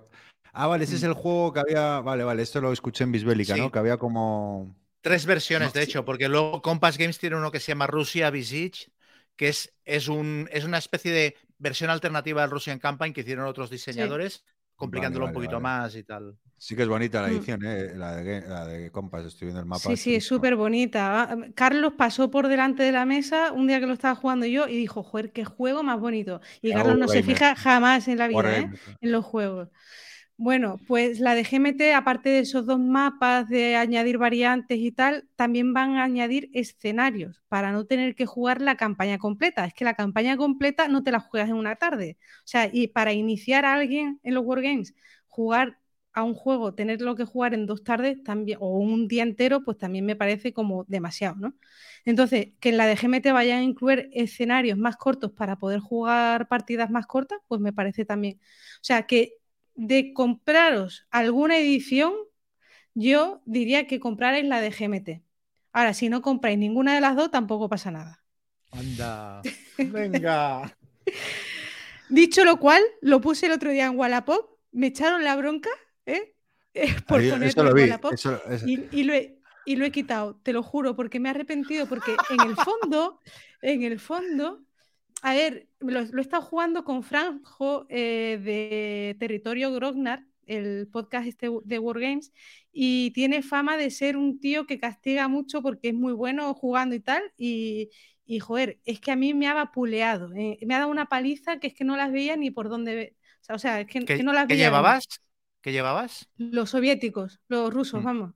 Y... en territorio Gorner, que también está Albert, eh, que es que, eh, bueno, que es un crack. Es que no sabía que, que lo conocía, amigo de Rosa también, Chema, eh, mm. y de Tutomatoes y tal. Y, que no sabía que él participaba en ese podcast y lo escuché. No, no, los había escuchado y sí, es el podcast de verdad, o sea, lo escucha hasta Carlos muchas veces que le van, ni le van ni le vienen los Wargames, pero es que hacen unos contextos históricos y tal, unas charletas súper chulas. Total, que bueno, lo he jugado con él, me ha palizado de una manera increíble, pero lo he disfrutado también mucho. Entonces, lo he disfrutado a o sea, pero, pero a lo mejor por, por, con quién lo he jugado y tal, pero como juego. Perdonándole la vida al Russian Campaign. No, es que, tío, no me imagino ah. sacándole esto a nadie, te lo juro. A lo mejor en solitario algún día que me dé el flux, pues lo vuelvo a mm. sacar y tal. Y por eso no lo vendo, porque también es un juego de 45 euros, que lo voy a vender por 45. Pues, mm. a ver, para eso me quedo con un juego que es un clásico y tal. Pero, pero es verdad que jamás lo recomendaría a nadie que se quiera iniciar en los Wargames. Y ya. A ver, ¿te puedo, responder alguna cosa? Por favor. me, estás dando una semana entre esto y lo de 2001, lo de meterte con 2001, o sea, la semanita me estás dando. A ver, eh, lo de los trenes, en la edición que yo tengo tiene unas fichitas de trenes que cuando has movido una unidad se la pones encima y entonces eso indica que ya se ha movido por tren y tal, con lo cual no hay confusión. Me sorprende que, la edición de, de Compass sea tan espartana que le falten este tipo de historias. Luego, em, lo de que dices que las fichas son difíciles de mover, pinzas, pinzas de Wargame. ¿no? Y, y con esto ya meneas para arriba y para abajo. Este es un wargame para jugarlo con pinzas de toda la vida. Pero, sí, vale, pero a alguien con e- para, para iniciarlo, no, ¿sabes? Bueno, No, claro, yo, no me- yo es que que no es el me wa- vende- su- yo es el Wargame con el que eh, aprendí a jugar a Wargames. O sea, yo en el año 86-87, que es cuando entré en maquetismo y simulación, el primer juego que me plantaron delante fue este. Y dije yo, toda la vida quiero jugar a esto. O sea, a mí me funcionó. Es verdad que hoy en día es posible que haya otras opciones mejores y más ligeras y puedes graduar más la enseñanza. Porque es verdad que es un juego largo y tal, pero bueno, pues siempre puedes jugar escenarios, no sé, no hace falta jugar la campaña, la campaña entera. A mí Aquí de lo que no vienen escenarios, aquí viene ¿Tampoco? la... No, no, no, no, no. Viene, vamos, más espartana no puede ser la edición. Viene con algunas pocas reglas especiales y variantes, pero es una hojita donde, por ejemplo, viene la regla de que los soviéticos también puedan utilizar los aviones para bombardear y al- lo- el tema de los paracaidistas y poquita cosa más. Pero es súper espartana. Pues mira, el mío, lo estoy Por mirando e- ahora, ah, tiene una- perdón. Y una, una cosita importante también, el tema reglas de la edición de compás. Vienen muchas cosas dadas por sabidas. O sea, por ejemplo, las retiradas no las explica directamente. Nada más que te explica las retiradas en la hoja de ayuda. Joder. O sea, que yo me, leer- le- me leí las reglas y dije, bueno, y, y en la hora de la retirada, ¿para dónde te retiras? ¿Quién hace la retirada y tal? Y luego te vas a la hoja de ayuda y efectivamente pone que las retiradas las hará el atacante y que tiene que ser tal. Pero en la hoja de ayuda no viene nada especificado en la... Joder, entonces, pues ya te digo, yo le he visto lagunillas por todas partes. juego. A ver, mi edición tiene una página entera de escenarios más cortos y más largos para jugar. Incluso te vienen unidades alternativas, por si quieres representar que la guerra fue diferente porque en otros teatros de operaciones no pasaban ciertas cosas, etcétera. A ver, es verdad que es un juego de 74 y le ha pasado el tiempo, pero em, es un juego de seis páginas de reglas. O sea, enséñame un juego que represente la campaña de Rusia mejor que este en seis páginas de reglas con tantas cosas. o sea, teniendo en e- cuenta lo que has dicho, muy bien. la bien. climatología, los trenes, desembarcos, los estucas, el invierno, los partisanos, es de locos. Sí, Luego, sí, de. Lo, de lo que has dicho, es verdad que es un juego que tiene el punto ajedrecístico, pero al fin y al cabo, calcular los factores para pegarte en la tabla con ventaja, mm, yo igual es porque lo he jugado durante muchos años, pero me parece que es más o menos automático. Sí que puede generar parálisis en jugadores nuevos, ah, pero no me parece que sea tan grave porque es eso, es un 2 a 1 o un 3 a 1 o un 4 a 1. No, no, no tiene, no tiene tantas historias. Controlar que la tabla de factores está a tu favor y tal. Y luego es verdad que tienes que esperar a que, a que el jugador contrario haga todo su turno, pero joder, es que cada turno es una tensión, cada decisión cuenta. Estás, yo, estás ahí Sí, implicado todo el rato. sí. Sí, si llevas al ruso, las- los primeros turnos de recibir hostias, de para dónde me retiro, cómo me repleo, cómo monto una defensa. Total. Si me voy a Leningrado, le dejo el camino libre para que me tome Moscú. Si intento poner pantalla, me toma Leningrado y todos esos son puntos de suministros que pierdo. Me parece que estás conteniendo la respiración todo el rato.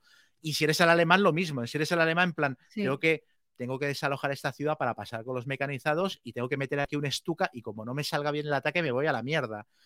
Y yo casi todas las partidas que he jugado hay un momento en el que hay un ataque sobre Moscú que hace el alemán con un 2 o un 3 a 1 y que la partida va de eso. O sea, tienes que tirar el dado y si te sale un 6 ganas y si te sale un 1 te empiezas a ir a la mierda. O sea, me parece que es un juego que explica una película. Mira, yo creo que me ha gustado mucho jugarlo online. O sea, porque Bueno, eh, sí, online, este juego se juega mucho por correo hace años. sí, porque como un jugador hace todo su turno y, y, o sea, tú haces todo tu turno tranquilamente en casa, puedes tardar si quieres un día en hacerlo, se lo mandas y el otro pues lo ve y hace el suyo, punto. Otra razón por la que nunca le doy el link a mis compañeros de trabajo. No, pero es un juego ideal para jugarlo así. Además, el módulo de Basal, con el que estaba yo jugando con Franco, con Franco y con Franco, Con el caudillo. Ahora entiendo por qué No, lo critico. ¿No te ha gustado la experiencia? Joder. A ti que te Bueno, gusta el que- rollo temático. que- Sí, joder. que el módulo que está jugando está muy bien porque los movimientos te los va señalando todos perfectamente con líneas. Entonces ya sabe con Mm. quién has movido, con quién no, por dónde ha pasado, por dónde no. Entonces es muy cómodo de jugar de esta manera. Así que mira, la gente, eh, si, si alguien quiere jugarlo eh, o probarlo más bien, pues que utilice el módulo de, de Basal y valore. Y yo creo que dentro de las nuevas ediciones que van a salir de este juego, la mejor será la de GMT. Bueno, de, de Vir no sé si lo acabará publicando, pero es el sueño húmedo de Xavi. O sea, Xavi Sí, Garriga a muchas veces a mí me ha dicho, dice, después de publicar el Russian Campaign ya me puedo retirar. Porque es como, a ver, es que hay toda una generación de viejunos que hemos aprendido a jugar Wargames con ese juego y que estamos enamorados. Pues si lo saca GMT, probablemente intente sacarlo. sí, seguro, seguro. Sí. eh, o sea, si no es, ¿no? Si no es de estos ultra complejos monstruos, pero los juegos accesibles sí que los saca David. Sí. Muy bien, muy bien. Pues esto era The Russian Campaign. Eh, yo no lo voy a probar por lo que has contado. Así que. No, no es Pa' para ti, gustos. creo. No, no, no. No. Lo No, no es para ti, no es para Cierto. Pues Chema, te toca. ¿Qué nos vas a contar hoy? Pues mira, voy a contar el otro juego de Essen que nos dejó, que nos dejó un poquito con el culo torcido. A ver, llegué a casa de Gonzalo a jugar a esto y el juego tiene unos cofrecitos de cartón que hay que montar. Y ya espectáculo, nada más llegar.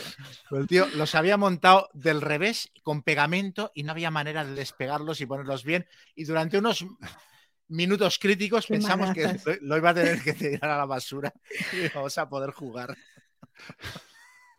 Indignado, además estaba. ¿cómo con los tiempos que corren hay que utilizar pegamento? Que le Sí. escribí a, a- a Susana, a mi chica, oye, ¿puedes traerme superglue? Para O sea, pegar la mierda. Lo pegó que- nivel atómico. Sí, sí.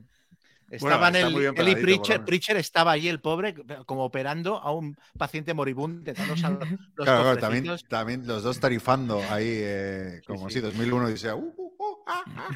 y de repente mi- mira, la caja y dice, ¿y esto?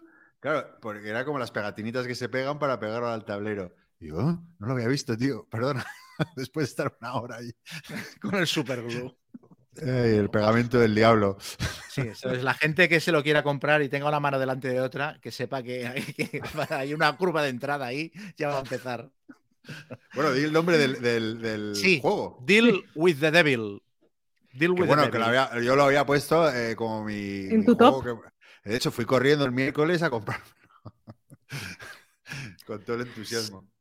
Yo, si os acordáis, dije que me daba cierto gato el hecho de que fueran juegos exclusivamente Oportunista. para jugadores. oportunista. No, no, no, aprovechas que, que muchas veces Nadie la se cago y- del comentario. y que de mi lista de 10 juegos ya veremos cuántos valen la pena de los que dije de Essen.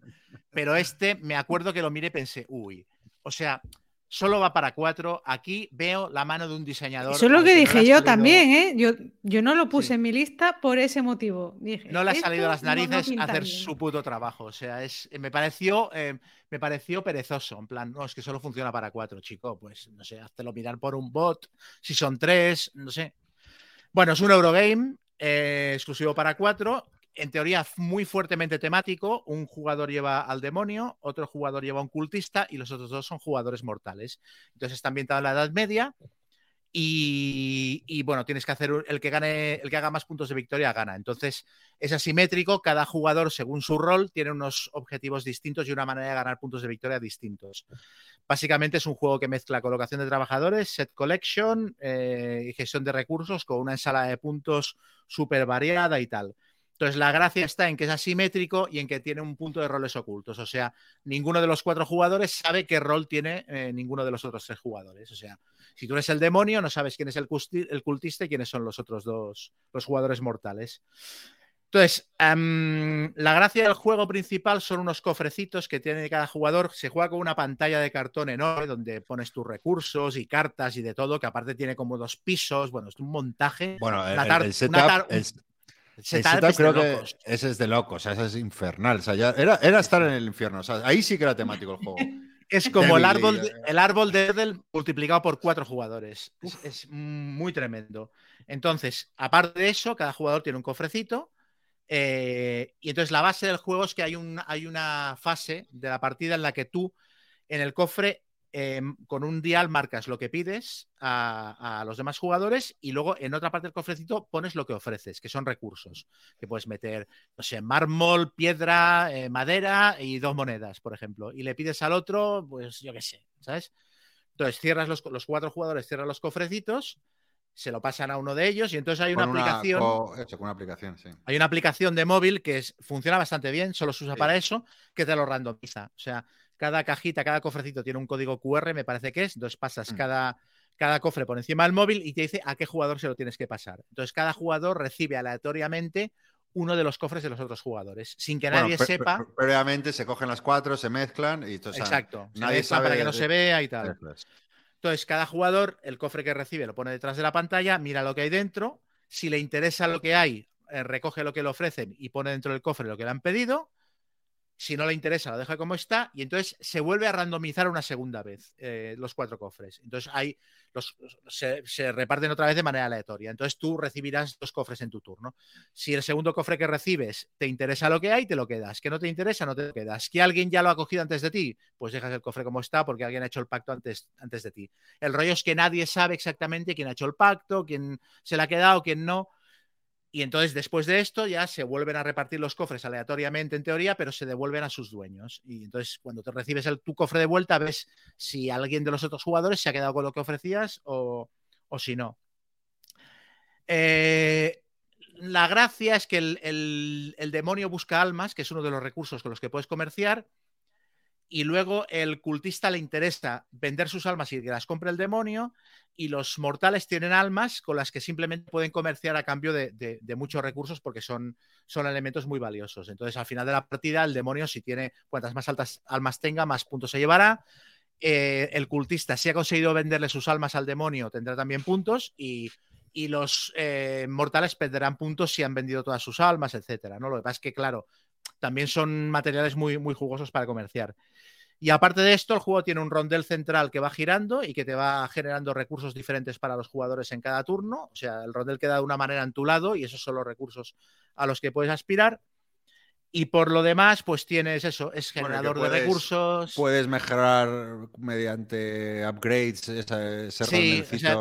Sí, o sea, lo que haces es, es me vendo dos de piedra para conseguir dinero, para comprarme una carta para no sé qué.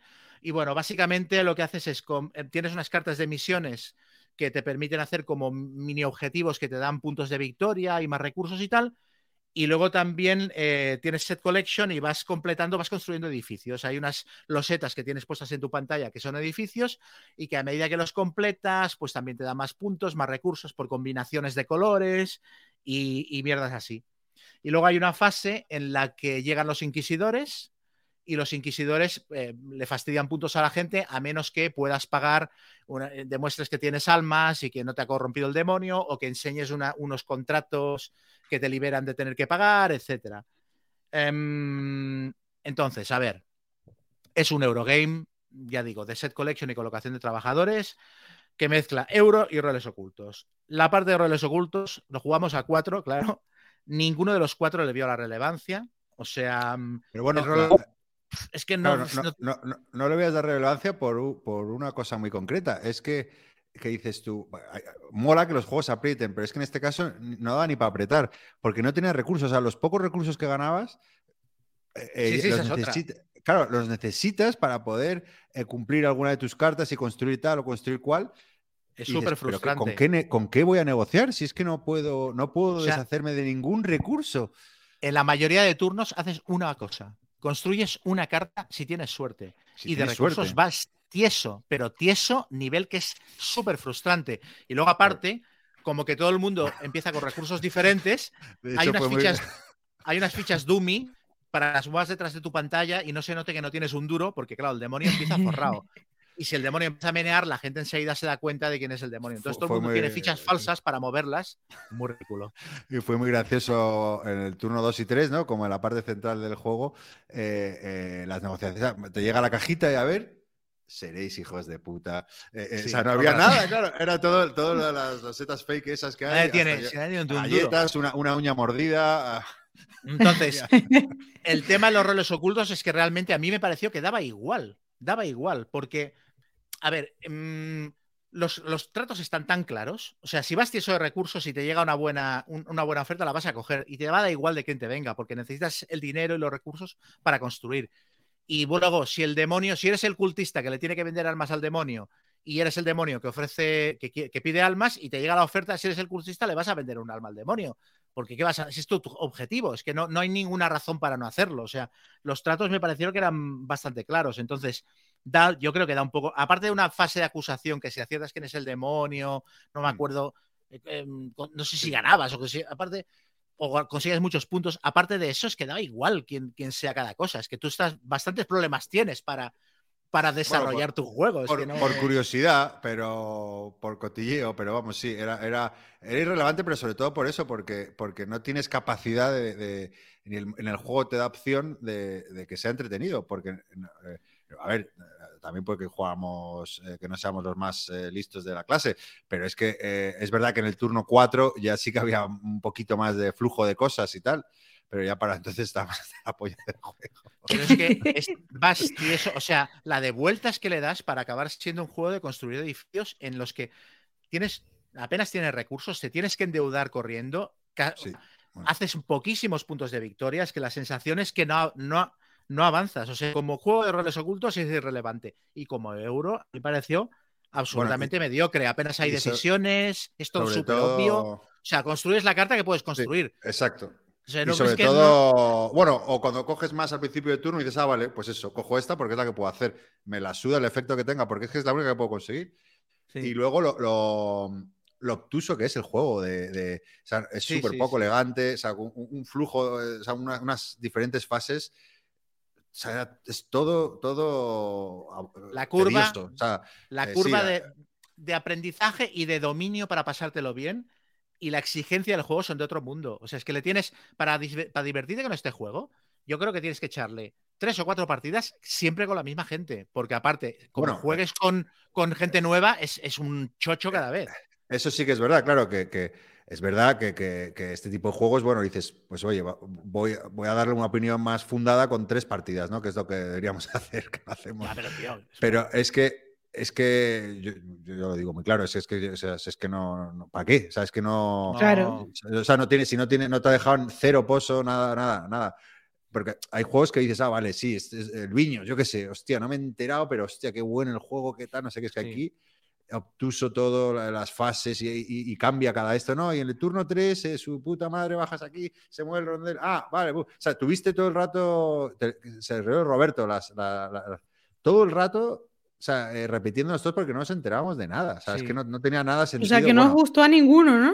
No, No, no, no, no, no. no. Y bueno, las hecho- miraditas, las miraditas después de la primera ronda entre los cuatro de. Pero esto es así todo. Roberto y yo, que somos de, que somos de gatillo, gatillo fácil y de mecha corta, por mí, al turno 2 dijimos, oye, por nuestra parte, creo que lo fueron los dos, ningún problema. Chema Eurogamer, que estaba, era el, el pobre que estaba más metido. Y Dijo, estaba a "No, tope. venga, otro". estaba a tope. Y yo, bueno, venga, va, pues otra y otra. Y bueno, sí, pero es que no, no, no, cuando te das cuenta no, que no, es que no, ¿sabes? Que no. No. A mí me llama, o sea, a mí este juego me demuestra que en Essen la gente va a, a ver lo que pesca, porque a mí me parece inverosímil que Debir haya pillado para, o sea, no lo han probado, o sea, que han pillado este juego debe ser por el nombre del diseñador y porque pensaban que iba Bueno, a la ser pelotazo, editorial pero no, es una pero no editorial. han La muy- jugado. editorial, no lo han no, jugado, porque si lo seguramente hubieran- no. O sea, Es si que yo creo jugado, que Bueno, a ver, una cosa, imagínate que tú eh, es un partner que confías de él de todo. O sea, que, que- exactamente. Que entonces es te dicen, oye, Sí. tengo este juego tal, con roles ocultos, con tal, mira, va, va, va, sí, te- o sea, que, que te lo cuentan, ¿no? Pero no, no, no, que a lo mejor no lo has jugado tú y luego te quieres suicidar. Y dices, hijo puta, cómo me la han colado. Pero bueno, oye, a lo mejor a, a gente que le gusta, no sé, ¿eh? Eh, Yo, yo he visto, digo yo que. por lo que he visto en Board Game Geek está bajando ya de valoración y las críticas son cada vez. Bueno, los de Dice Tower lo despedazaron. lo- bueno, me lo contaste tú, Gonzalo. sí, sí, Le sí. dieron los, lo- una dos crítica cuatro a y un cuatro, cinco. dos cuatro y un- tres, sí, tres Sí, cuatro y un tres. cinco. Yo no he escuchado una crítica positiva de este juego todavía, vamos. No. Es una, yo es una de las mayores castañas que Serio candidato. Serio candidato a, Sí, sí. al top. a- o sea, Al al juego del top- año. Al top cacota, sí, sí, sí. No, no, a mí me pareció muy aburridísimo, aburridísimo. y- Aburridísimo. Y aparte es que el juego tampoco te da ninguna facilidad, es eso, ¿no? La sensación que Mm. tienes es que estás todo el rato estrangulado.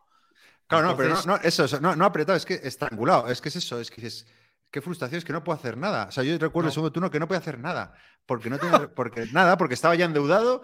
eh, Estábamos y todos a- al máximo de deuda. Los, Ah, claro. los cuatro estábamos Bueno, en la segunda ronda al máximo. infernal, eso. Una cosa, ¿y, y no cabe la ligera posibilidad de que hicierais algo mal? ¿De, de que las reglas estén mal explicadas o que haya No alguna porque no, interpretación errónea? no, eh, no lo expliqué yo, lo explicó Roberto, que, que- que él viene con- eh, que se toma sus notas, eh, o sea, que se lo... Sí, sí, sí. además, él toma sus notas para... o sea, me- po- evidentemente todo el mundo se puede cobrar, pero me- me- no creo, ¿eh? O sea, me- No, no es- yo, me, yo me miré luego la reseña de Dice Tower que me la recomendó Gonzalo y, y los cuatro llegaban a las mismas, a las mismas conclusiones y de hecho comentaban, decía, el, el Tom Passel decía, dice, sé que es injusto jugar un juego así con una sola partida, pero es que no pienso volver a jugarlo en mi vida. Y el No, Tom hombre, Dilisio... Es que yo soy súper partidaria de eso. Si no Claro, te es que, gusta, ¿para hombre, qué seguir jugándole y machacándote? Eh, o sea, como tenemos. Hombre, tenemos yo creo que después de tantos años seguir- uno tiene criterio, ¿no? Para saber si es para uno o para no, ¿no? O sea, yo que sé, o para saber, mira, esto no, yo creo que sí, vamos. Y luego el punto de que tenga además puntos de victoria negativos, o sea, que hagas súper pocos puntos de victoria, es que la sensación de que estás hundido en el fango hasta el cuello y que no sales durante tres horas es remando contra corrientes. Mira, tío, de verdad. O sea, un desastre ahí, parece un desastre. Y luego acabamos con un Skull King y nos fuimos felices a casa. Hombre, Eso es Hombre. otro- sabes que eso no falla, eso es medicina para el alma. otro el nivel. de las bazas pequeñitas. Sí, de las bazas que se juegan 10 turnos, que primero juegas una baza de una carta, luego de dos. Yo no lo he jugado nunca ese. Pues es un pepino. ganas de probarlo. Es un pepino sideral. Pues Así mucho que mejor bueno. que el Little with the Devil, ¿eh? Sí, sí, sí.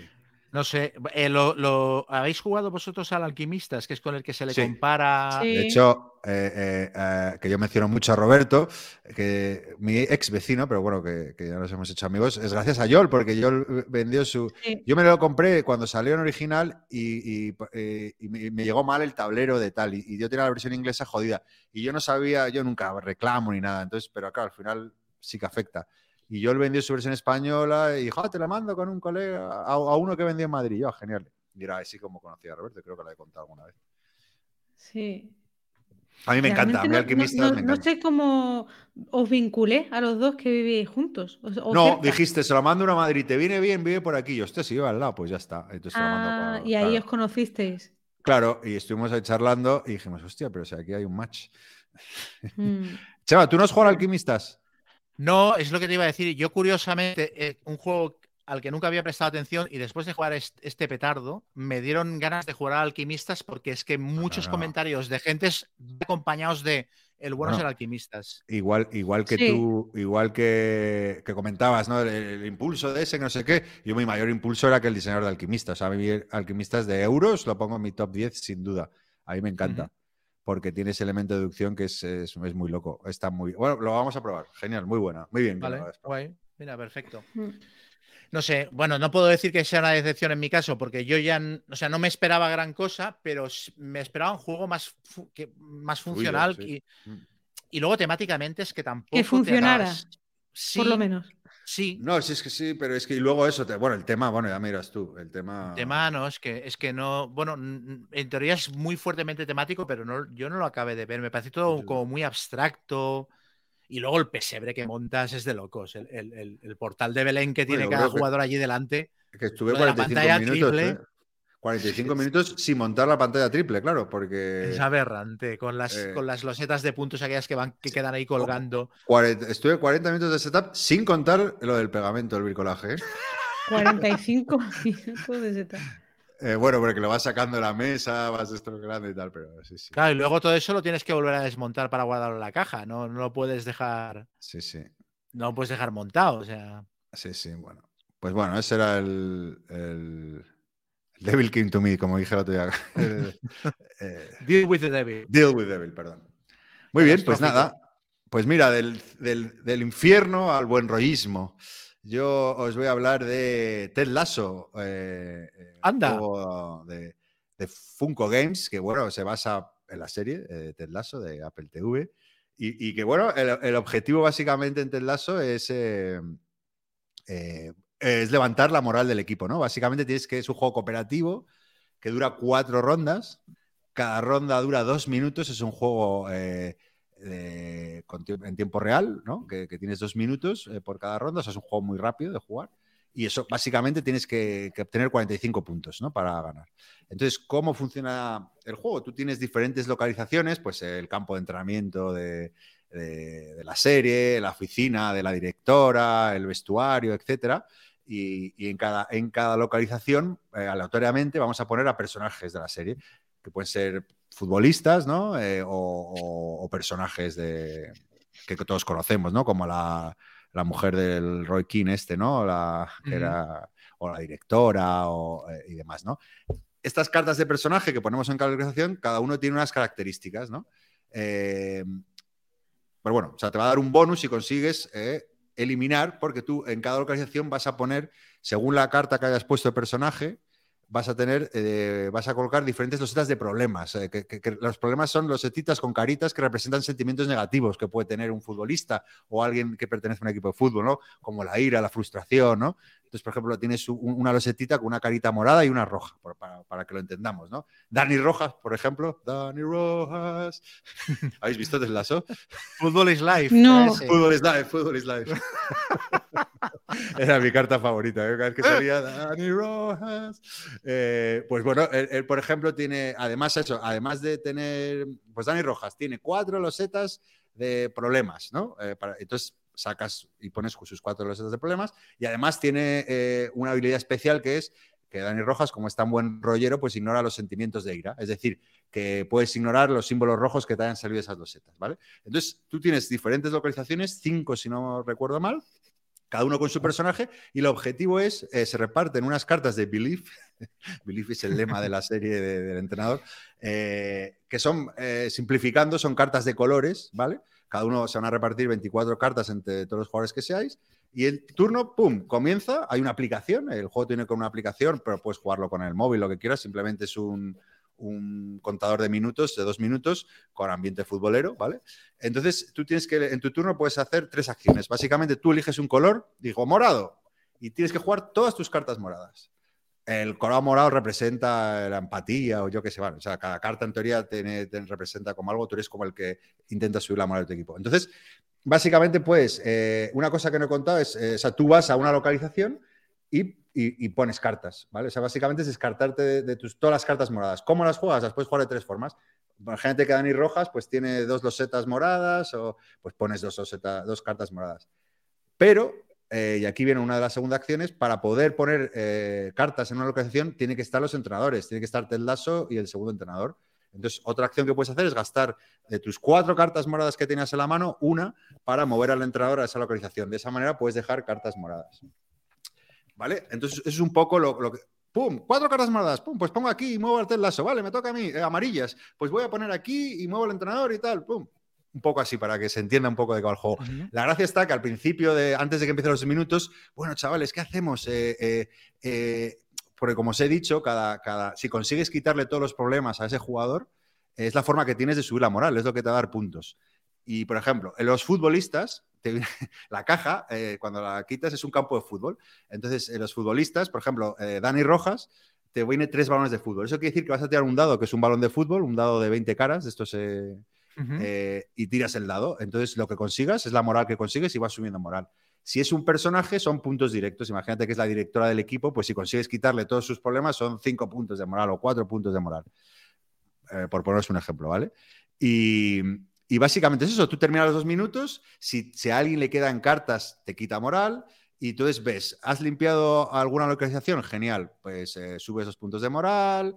Eh, luego, aparte, a- una cosa que no he contado, al principio de cada ronda hay una carta de evento que te puede o fastidiar o ayudar, ¿no? Pues, eh, pues eso, lo que te ponga el evento, ¿sabes? Se dice, pues en este turno eh, no podéis, bueno, claro, no se puede hablar durante, o sea, tú puedes planificar solo antes del turno diciendo, chicos, ¿qué os parece si vamos a esta localización porque nos va a dar tres balones y necesitamos tal, es más fácil que esta, que esta otra, pero claro, la gracia del juego es que empiezan esos minutos, te empiezas a, a trabar porque ves el contador y dices, coño, ¿qué hago? ¿Dónde dejo la roja? ¿Dónde azul? No, mal, aquí no va, pero coño, muévete el lazo, que no puedes mover ahí. Ah, joder, tal.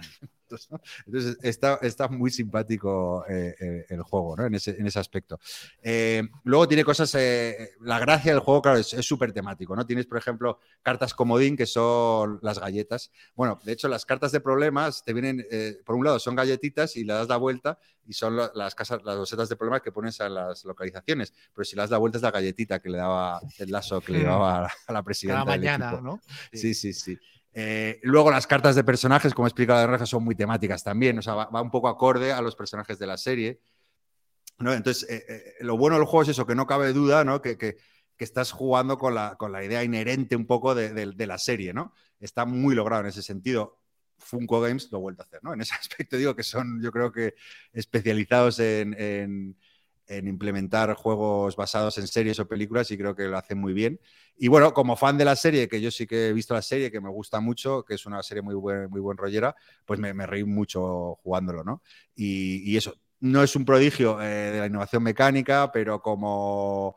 Pero bueno, consigue crear ese paralelismo con la serie que, que te sientes muy identificado y claro, es imposible no pasarlo bien, aunque sea un juego muy sencillo, muy tontorrón, por así decirlo, pero claro, el- e- e- ese caos, ¿no? Que, de- de- que te digo, con, con- al principio cuando digo, hostia, es un juego a tiempo real, qué, qué locura y tal, pero claro, eso es lo que le da toda la gracia al juego, ¿no? Porque, porque te, te mete esa tensión que es como, como la tensión que ves en un partido de fútbol, ¿no? Pues en definitiva, ¿no? Y, y bueno, pues me ha parecido un muy buen familiar, así, cooperativo, divertido.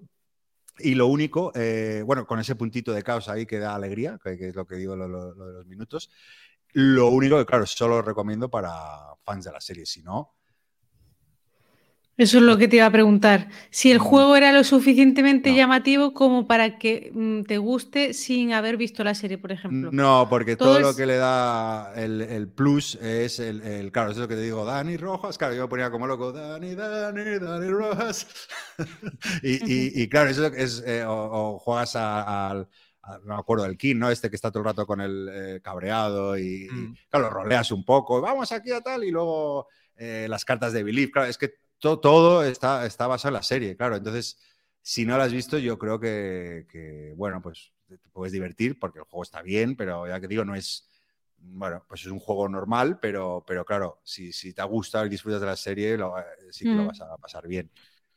Lo que estabas contando me recordaba al Flatline, que lo reseñé yo hace los programas, pero en vez de con dados, con cartas. Lo de planificar y luego poner el reloj en marcha y todo el mundo como loco rellenando huecos y me has tapado esto, no sé qué.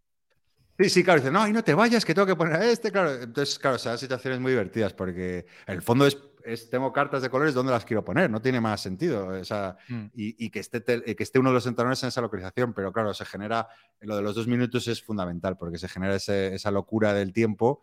Y, y de- es verdad que la ter- jugamos tres partidas seguidas, que luego ya, claro, a la tercera, que es cuando ganamos, eh, claro, ya, ya era el mismo grupo, ya tal, entonces ya como que más orden, con las ideas más ordenadas, ya teníamos claro, ah, pues este objetivo es más fácil y tal, y bueno, pero bueno, un juego para jugar de vez en cuando ahí con el muy ligerito, pues está, está simpático si has visto la serie.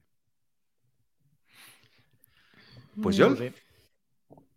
Te toca. Bueno, pues ya hice el spoiler antes. Eh, vamos a hablar ahora de Concordia Solitaria, una expansión eh, para Concordia que permite jugar el juego en solitario, a dos en modo cooperativo contra el bot o eh, a tres jugadores, o sea, a- con otro jugador más competitivo con- contra el bot, si no me Mm. equivoco. ¿No, Chema? Sí, Bueno, pues la caja es una caja pequeñita que viene con un macito de cartas que va a sustituir al mazo de cartas que viene con el juego base y un par de dados de diferentes colores y un libro de reglas mm, pequeñito de, de 7, 8, 9 páginas, 10 páginas de reglas. Pero vamos, que se lee en un volado.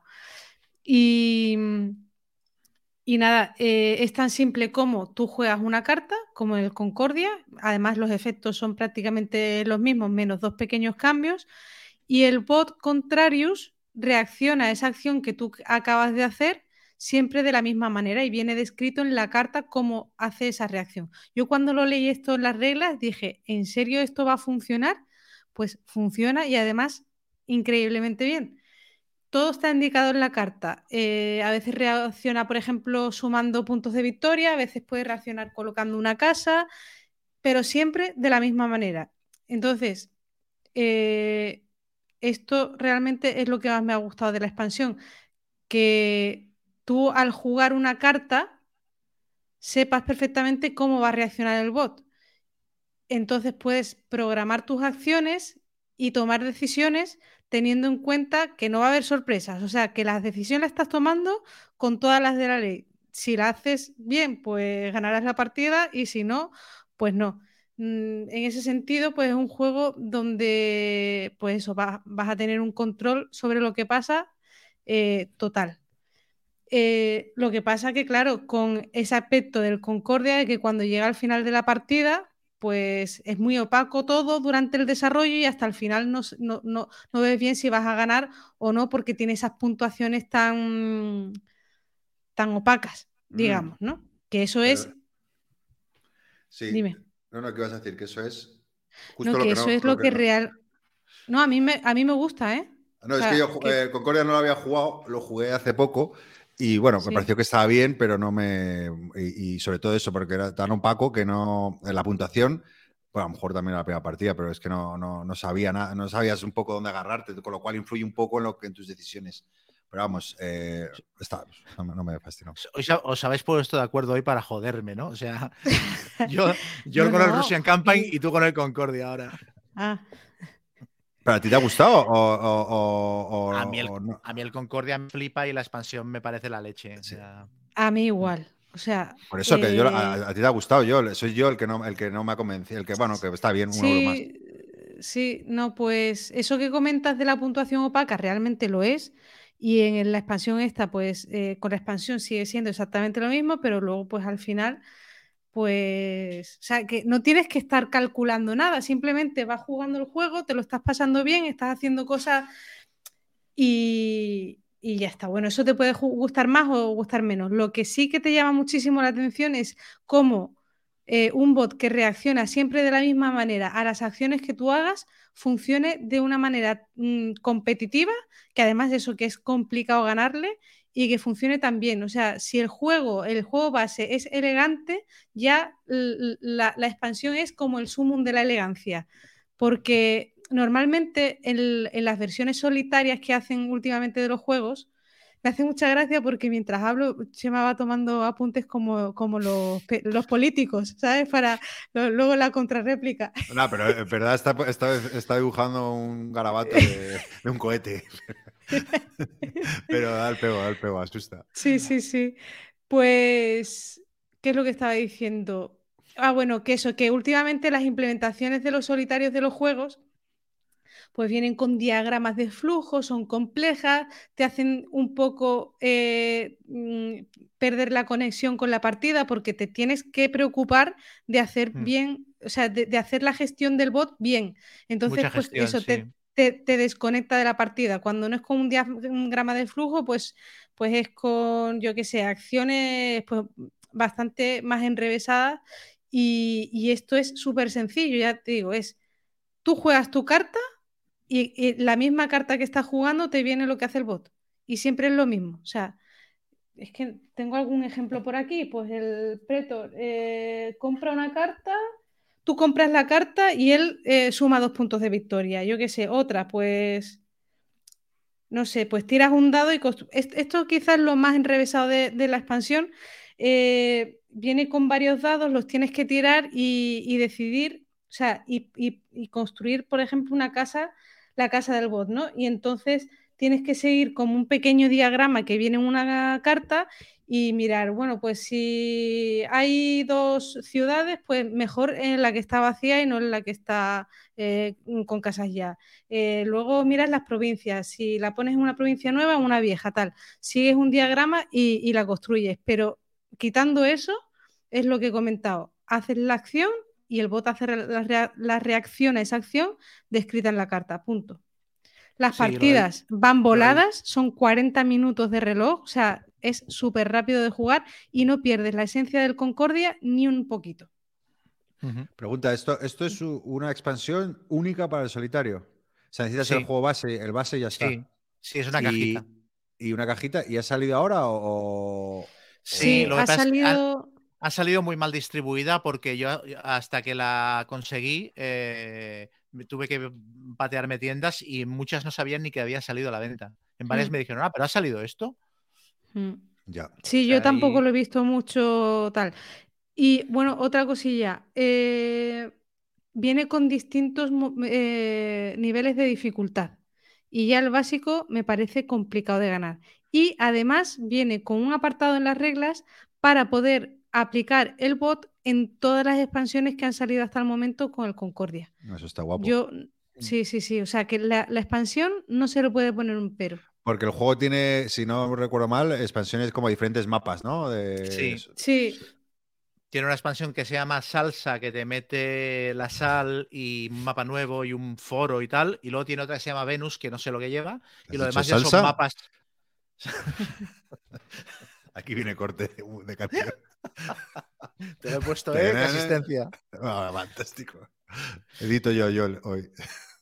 Pues eso, que en la mayoría de expansiones son mapas. Y son mapas, la gente generalmente se los compra ajustados al número de jugadores a- al que va a jugar. O sea, por ejemplo, el, mata- el mapa de, de Britania es, es adecuado para tres jugadores o dos, el mapa de, de Germania es para cuatro o cinco, tal.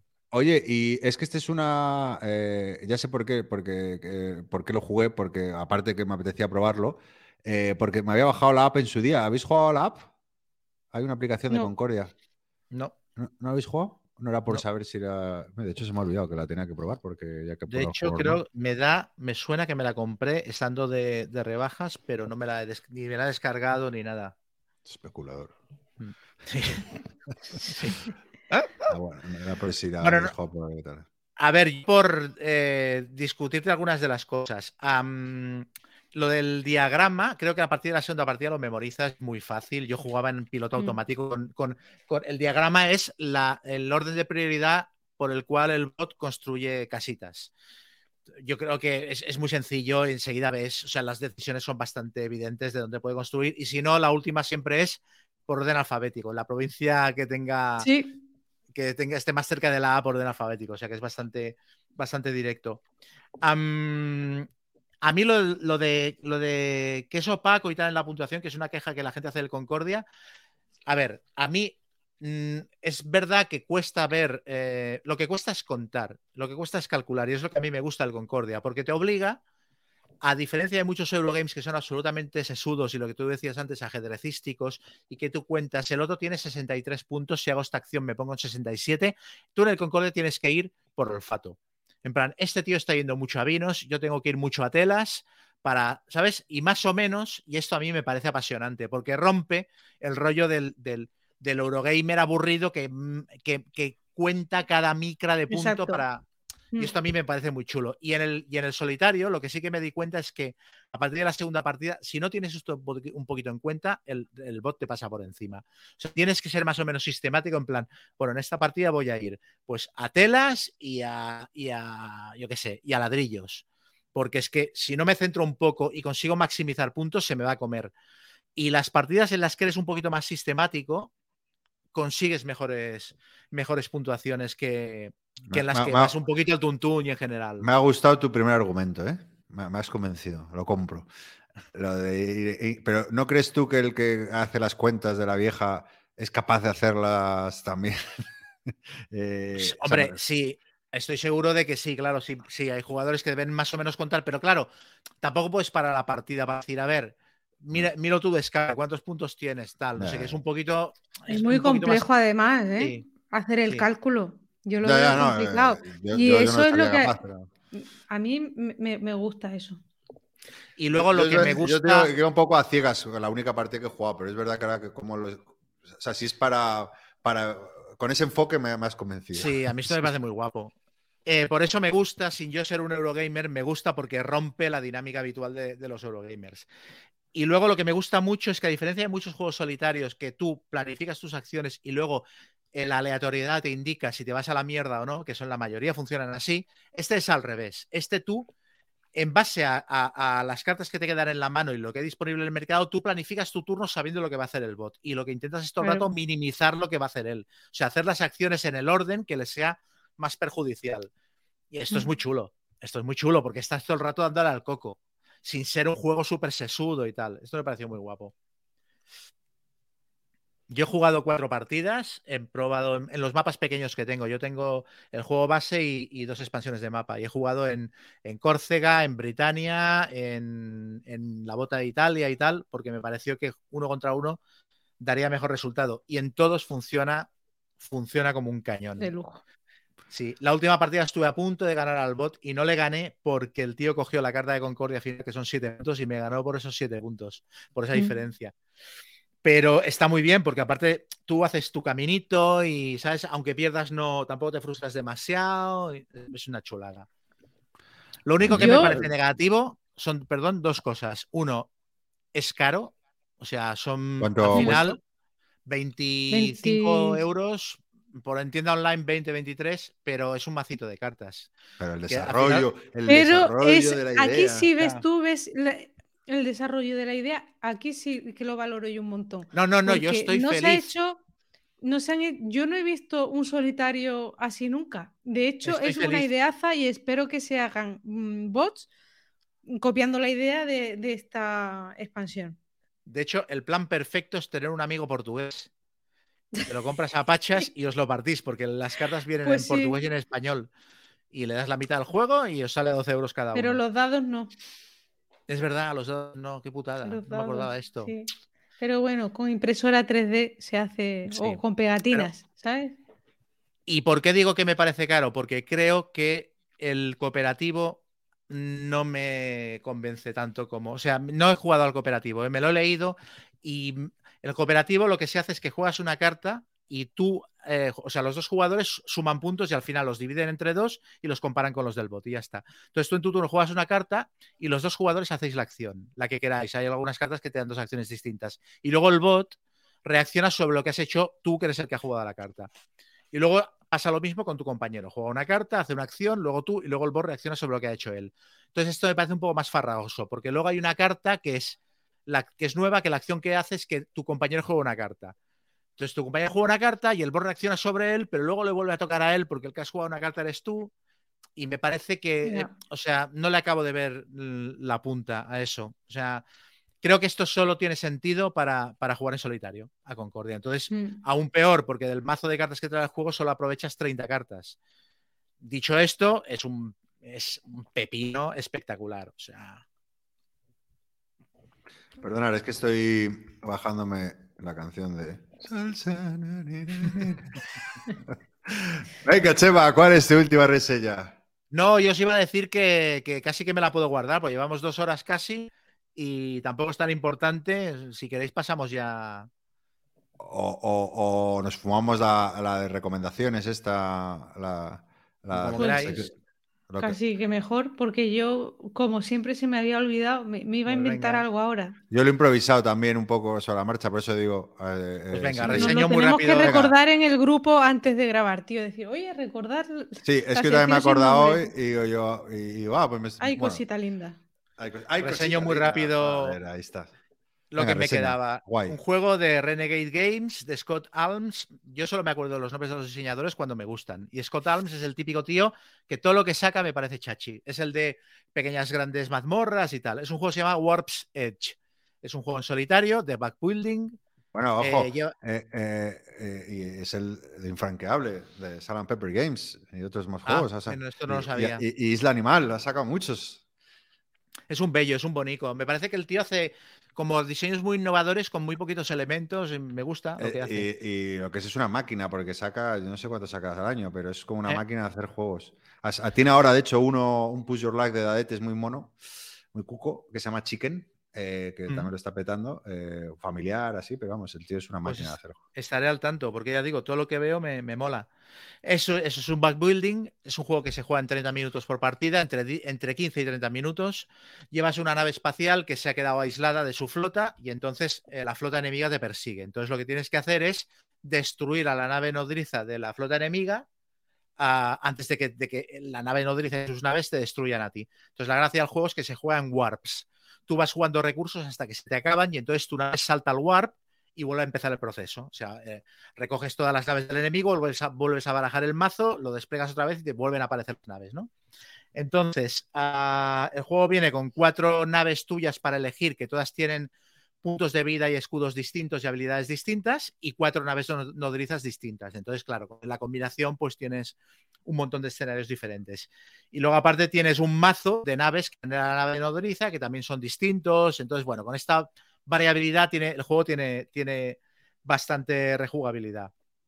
Entonces, todo se basa en, en unas fichas, que son las que vas comprando. Empiezas con unas fichas iniciales en la bolsa y vas comprando fichas nuevas. Hay algunas que hacen daño a las naves del enemigo y a la nave nodriza.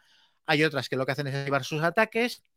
Hay otras que son eh, fichas de energía que te permiten comprar fichas nuevas. Y luego hay unas fichas especiales que son diferentes siempre, depende de la nave con la que estés jugando. Todo eso lo tienes en mercado disponible para comprar. Y luego, aparte, cuando petas las naves del contrario, que van apareciendo por oleadas, según si las esquivas o si las matas con puntos de daño, te dan una ficha nueva que la añades también a tu bolsa. Entonces, te montas la estrategia eh, en plan, ¿qué fichas compro? ¿A qué nave del enemigo mato? ¿La mato o la esquivo? Porque según lo que haga me dará una ficha u otra y tu bolsa se va llenando. Y cada ronda sacas cinco fichas de, la bolsa y con eso generas las, ¿sabes? Las gestionas y con eso haces tu turno.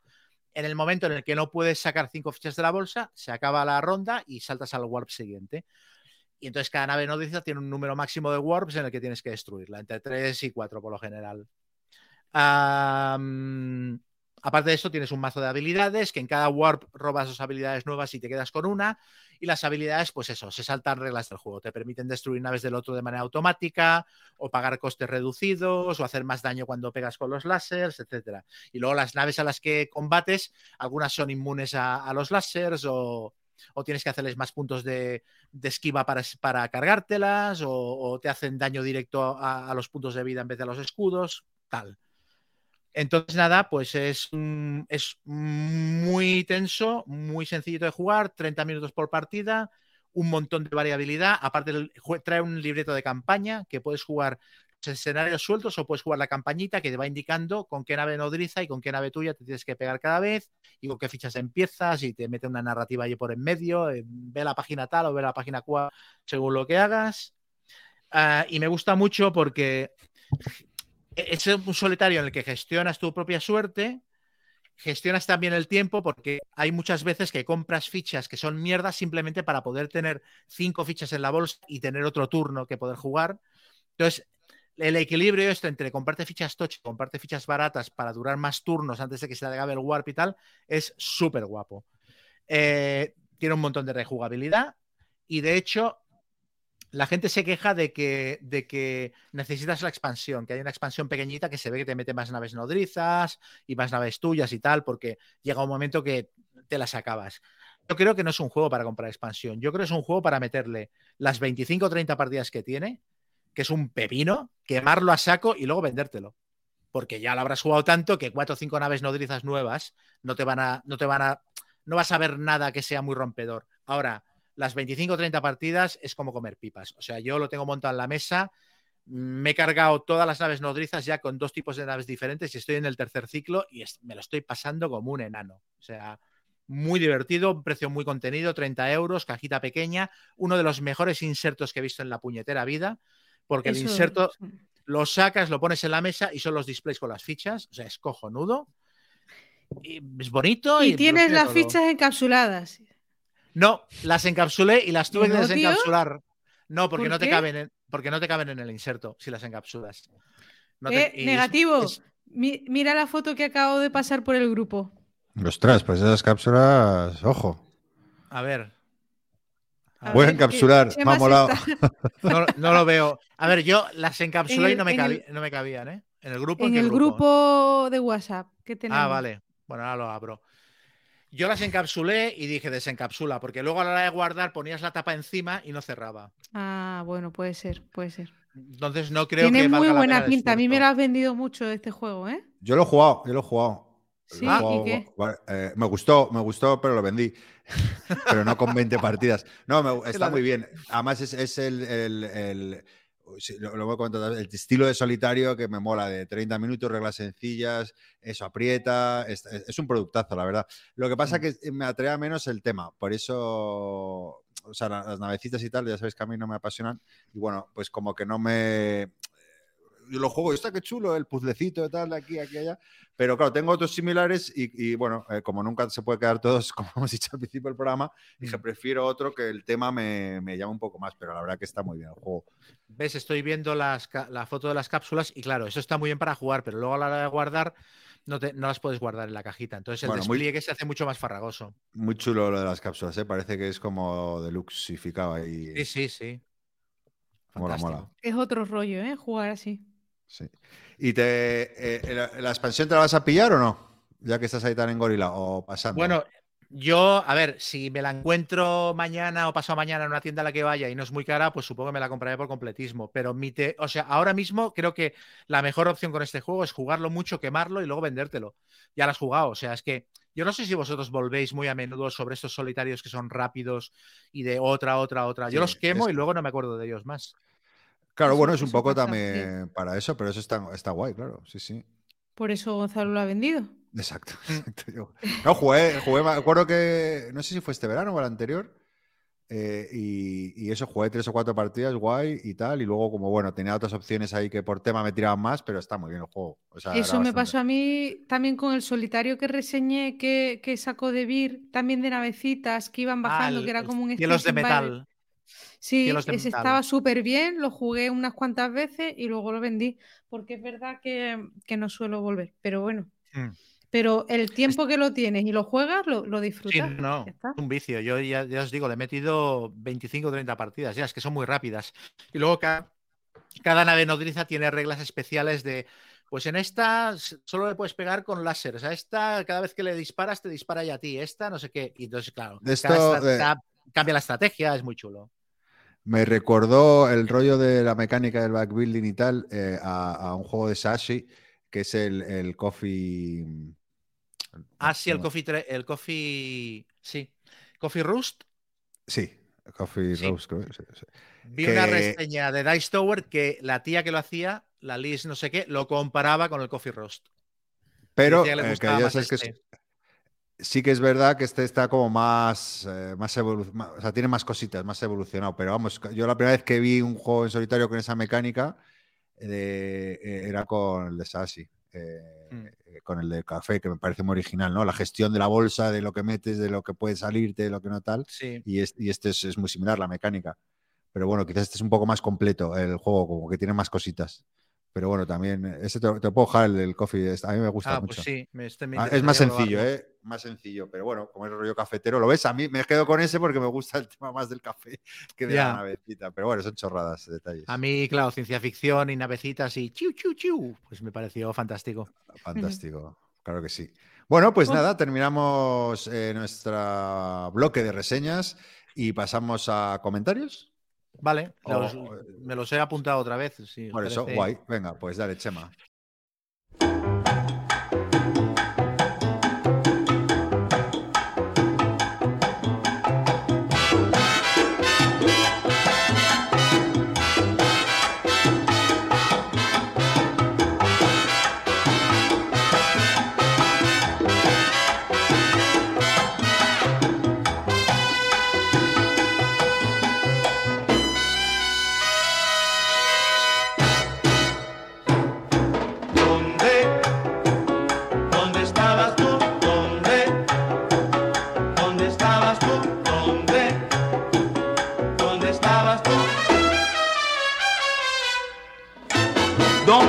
Estabas, José Inés?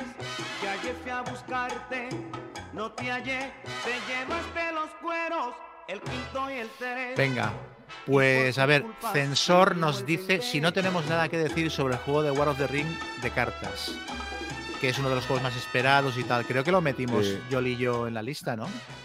Sí, Hmm. lo- metisteis Sí, en yo vuestro estoy top. esperando a que lo saque de Vir. Yo no me lo voy a comprar Y- antes de- en inglés, sabiendo que va a sacarlo de Vir. Hasta yo me hubiera llamado, o sea, que me, no soy muy de esto, pero me, gusta de los Anillos y me hubiera pillado en Essen, pero es que había muy pocas copias y se agotó enseguida. Fue de esos que, había mucho run run y no sé si sacaban algunas copias cada día. Pritchett creo que pilló una, una copia para mi Chef y, pero vamos, yo creo que sí, que, que está haciendo ruido, ¿no? Y que y con reviews positivas, ¿no? Creo. Sí, sí, sí.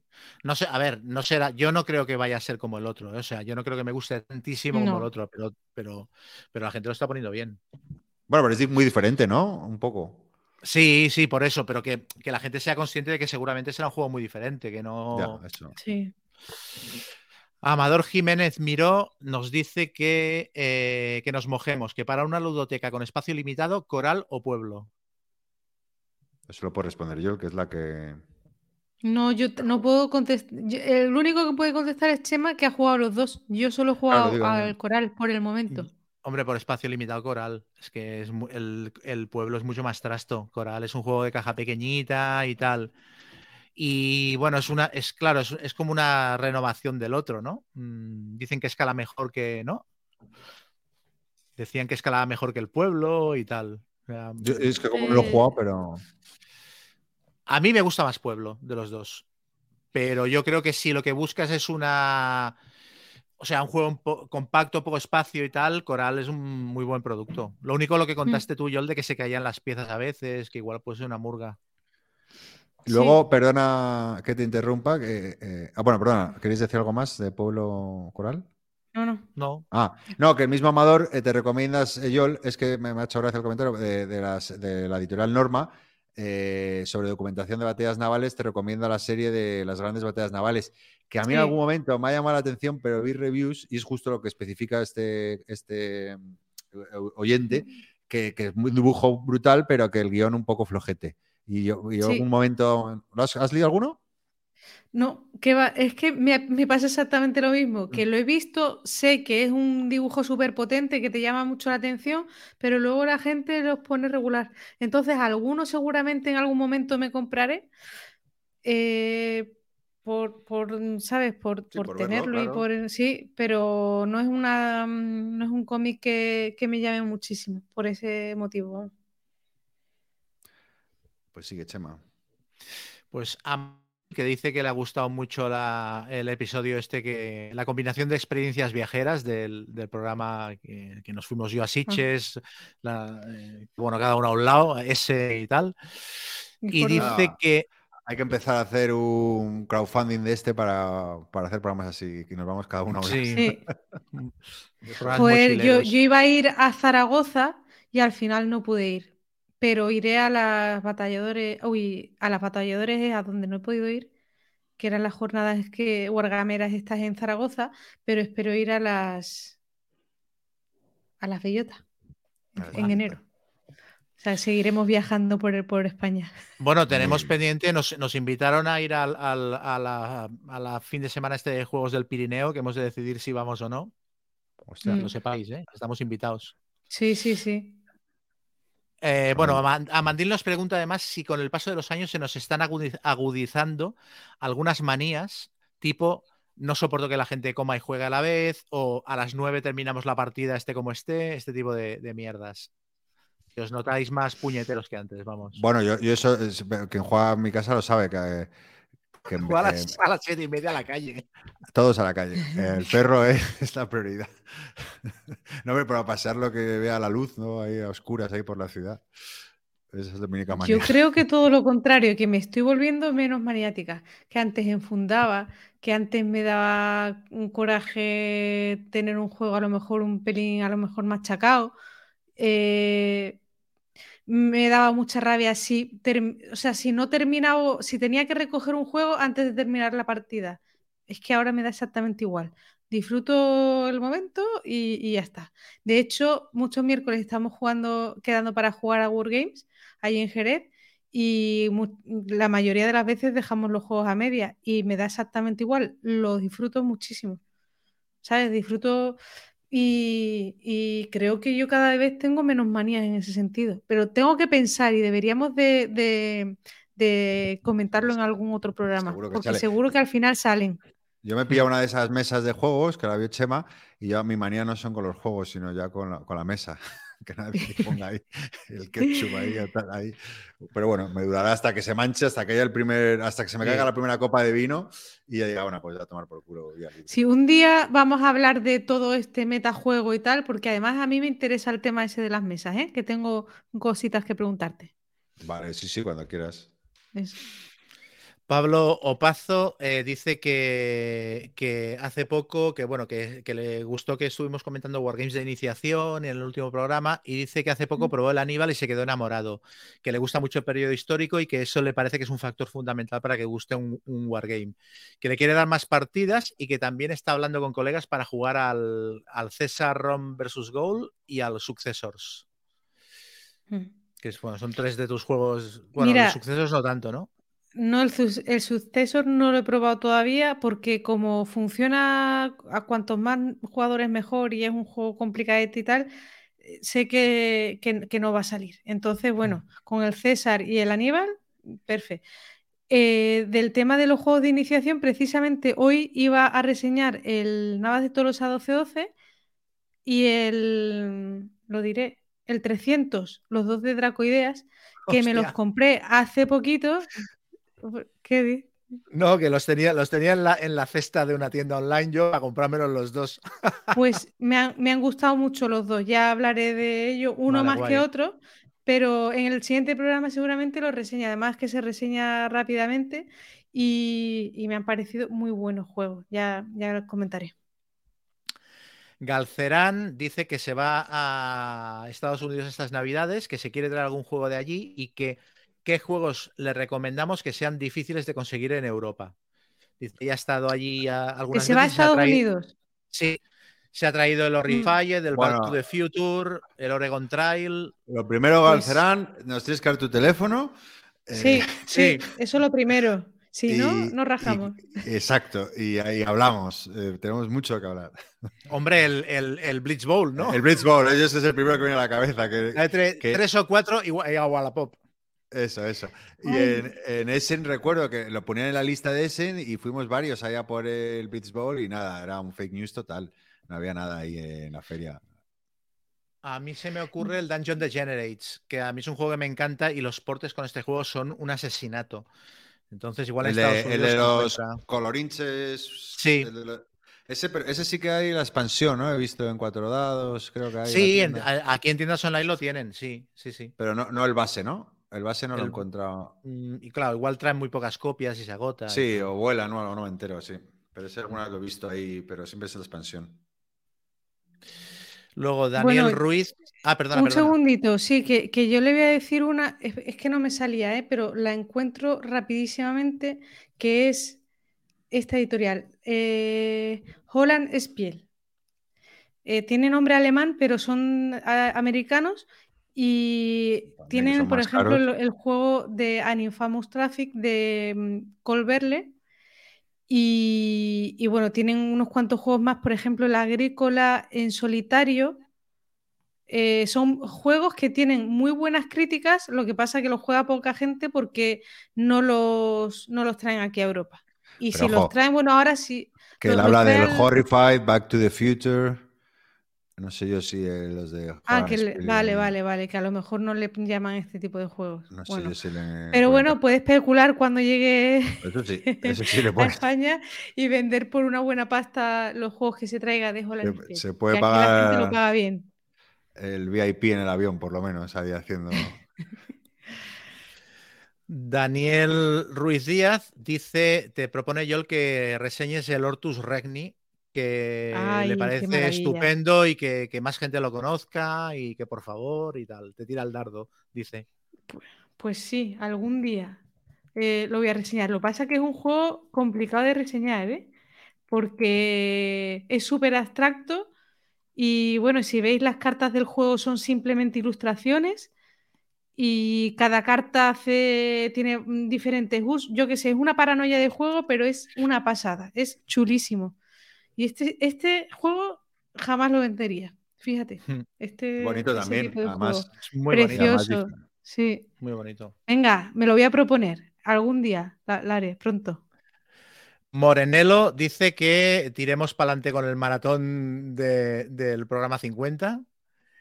Y, y- y bueno, y esto lo dice él y ha habido varios comentarios en este sentido. Les ha gustado mucho tu nuevo mm, eh, sistema de reseñas, Gaceto, de no me leí las reglas del Undaunted, pero trae mucha mandanga. Sí, era, no era una reseña, para sí. explicar que me senté ahí de lo cansado que estaba, disimulaba que me la Y además yo voy a decir una cosa, a mí me encantan las reseñas así porque al final es la información que necesitamos. Básica, la trae mandanga. mucha mandanga. ya claro, está. ya está. Por cierto, hablando de la Undaunted, si alguno se compró el. mm, no, el, el- el último, ¿cuál era? Que se me olvida el nombre. no es el África. el refuerzos. El refuerzo, si os acordáis, venían con algunas cartas eh, con errores y Sí. un poco lío. Pues un año después, eh, yo lo daba por perdido. De hecho, no lo he vuelto a jugar desde los errores porque era un poco coñazo, claro. Porque no sabes si estás jugando bien, si mal. Pues me recibido un mail diciendo, estimado tal, ya tenemos su solicitud, su solicitud, hemos recibido su solicitud, yo se lo mandé hace un año. Pero bueno, entiendo que les ha llegado ya el paquete de Ya. esto y que lo, esto, bueno, por si alguien lo, esto, pues, pues que lo sepa. Si alguien lo reclamó y si no, que lo reclame porque... Debe haber sido un problema de esto, porque yo he tenido problemas con ellos un par de veces y me, me han enviado, me han reenviado cartas muy rápido, ¿eh? O sea que igual es que lo tenían agotado o... Claro, bueno, a saber, claro que tiene. Bueno, y oye, eh, lo de. Pues va- va- vamos a tener que hacer un directo con los, y, y los 50. Porque hay muchos que les ha gustado la idea, que preguntamos si os ha gustado y mucha gente ha opinado. Sí, tenemos que darle una vuelta al tema. Vais a tener que ir a la peluquería. Daniel nos pregunta por qué el podcast tiene temática de mambo y que, que expliques un poco el lore, Gaceto, y que si Ah, lo bailas o lo escuchas el mambo solo. Eh, no, ya lo he explicado. A ver, al final era buscar un nombre. eh, bueno, he explicado que yo soy muy melómano, me gustan mucho, muchos géneros musicales y, la- eh, y de, de hecho tengo. Mira, si estuviéramos en directo os enseñaba un libro precioso que tengo sobre todo música latinoamericana. No, no es, la que, no es que escuche solo el mambo y nada más, pero me gusta mucho. me- es una, una, una música muy alegre y que creo que buscaba un símil, ¿no? Una analogía para, para que el programa transmitiera eso, ¿no? Un poco de alegría y, y desenfreno Fiesta. Y, y fiesta. eso. Sergio del Río nos dice, de qué rico el mambo, nada, qué pobre el mambo. Dice que nos hizo caso con el Blue Ball hace algunos programas y se ha comprado toda la matraca. Eh, eh, las pinturas, los muñecos, la expansión. Luego, An- Antonio Aroca, que es un amigo, eh, vuelve sobre el tema de Benny Cassim, que parece que, oye, ha generado mucha, mucha cola. Y el tío dice, dice, recuerdo perfectamente lo que me preocupé cuando vi en las noticias lo del festival de Benicassim hasta que volvió Chema y pudimos hablar y vi que estaba vivo. Qué dramón. Ay, es que Sí, es muy sí, gracioso lo de. Vamos a morir. Sí, sí. Eh, luego, eh, Xuan nos dice que lo de eliminar los wargames de una feria por temática sensible, que le parece bastante absurdo, por lo que el- lo del DAO y tal, que es este fin de semana. Eh, ya, ya, os in- ya iré y os explicaré a ver si al final hay wargames o no hay. Llévate uno para. Llévate, llévate uno. Llévate de Russian Campaign. A ver qué pasa. Hostia, lo planto ahí en una mesa. Esto me, Claro, fotos. claro, claro. Ah, pues sí, pues Claro. voy a hacer un reportaje gráfico paseando con el Russian Campaign delante de los guardias de seguridad. Eso es, eso es. Eh, eh, eh, JMD dice que lo del directo le cuadra poco porque nos escucha por iVox, pero bueno, lo subiríamos. Claro, Sí, claro, esto no es excluyente, lo único que, que a lo mejor se hacen referencias a- a- al momento del directo, lo que sea, pero claro, claro, la idea es subirlo el podcast también, claro. Y en cambio le mola mucho la idea de que hagamos un top consensuado entre los tres, o sea, el top del mambo que estuvimos hablando, que es un work A ver, in progress. Mira, aquí voy, voy a ver, voy a apelar a la inteligencia de nuestros oyentes porque nosotros no, no ponemos de acuerdo. Claro, nuestra idea era eh, eh, hacer un, que cada uno hiciera un top 50 y, y- y ca- y claro, el 1 pues puntúa X puntos, pues 50 puntos, el 2 49, ¿no? Y, y entre esos sacar los 50 que más votados, pero claro, tenemos gustos tan dispares que probablemente tengamos 150 juegos diferentes. Coincidiremos en alguno. Sí. Eh, Tenemos eh, que pulir el, el método. el método, el método. Por si a alguien se le ocurre un método de selección teniendo en cuenta la- los gustos tan dispares. Sí. Hombre, o no, sea, yo, yo creo estoy que seguro que vamos a coincidir en, en 10, 12. Ah, sí, porque Chema decía de coger el- la lista de la BGG y, y no salirnos de los 100 primeros o algo así. Bueno, los pero 300, verás, pero, claro, es que Era hay- como referencia, pero claro, es verdad que Gonzalo, sus juegos favoritos no están ahí porque no tiene criterio. ¡Ojo! Básicamente.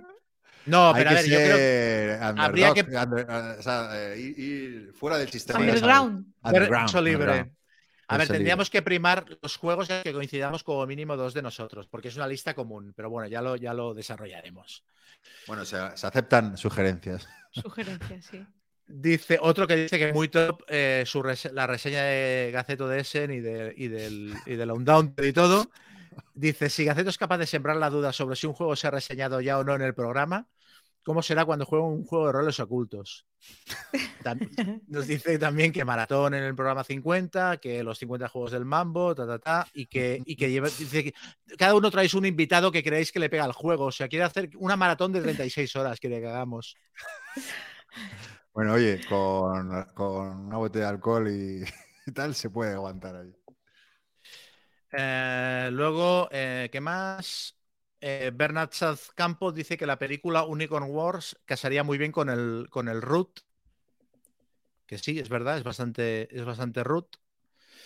Luego Jaguar nos dice que le, que le parecía muy raro que no tuviéramos una reseña y una opinión de The Thing.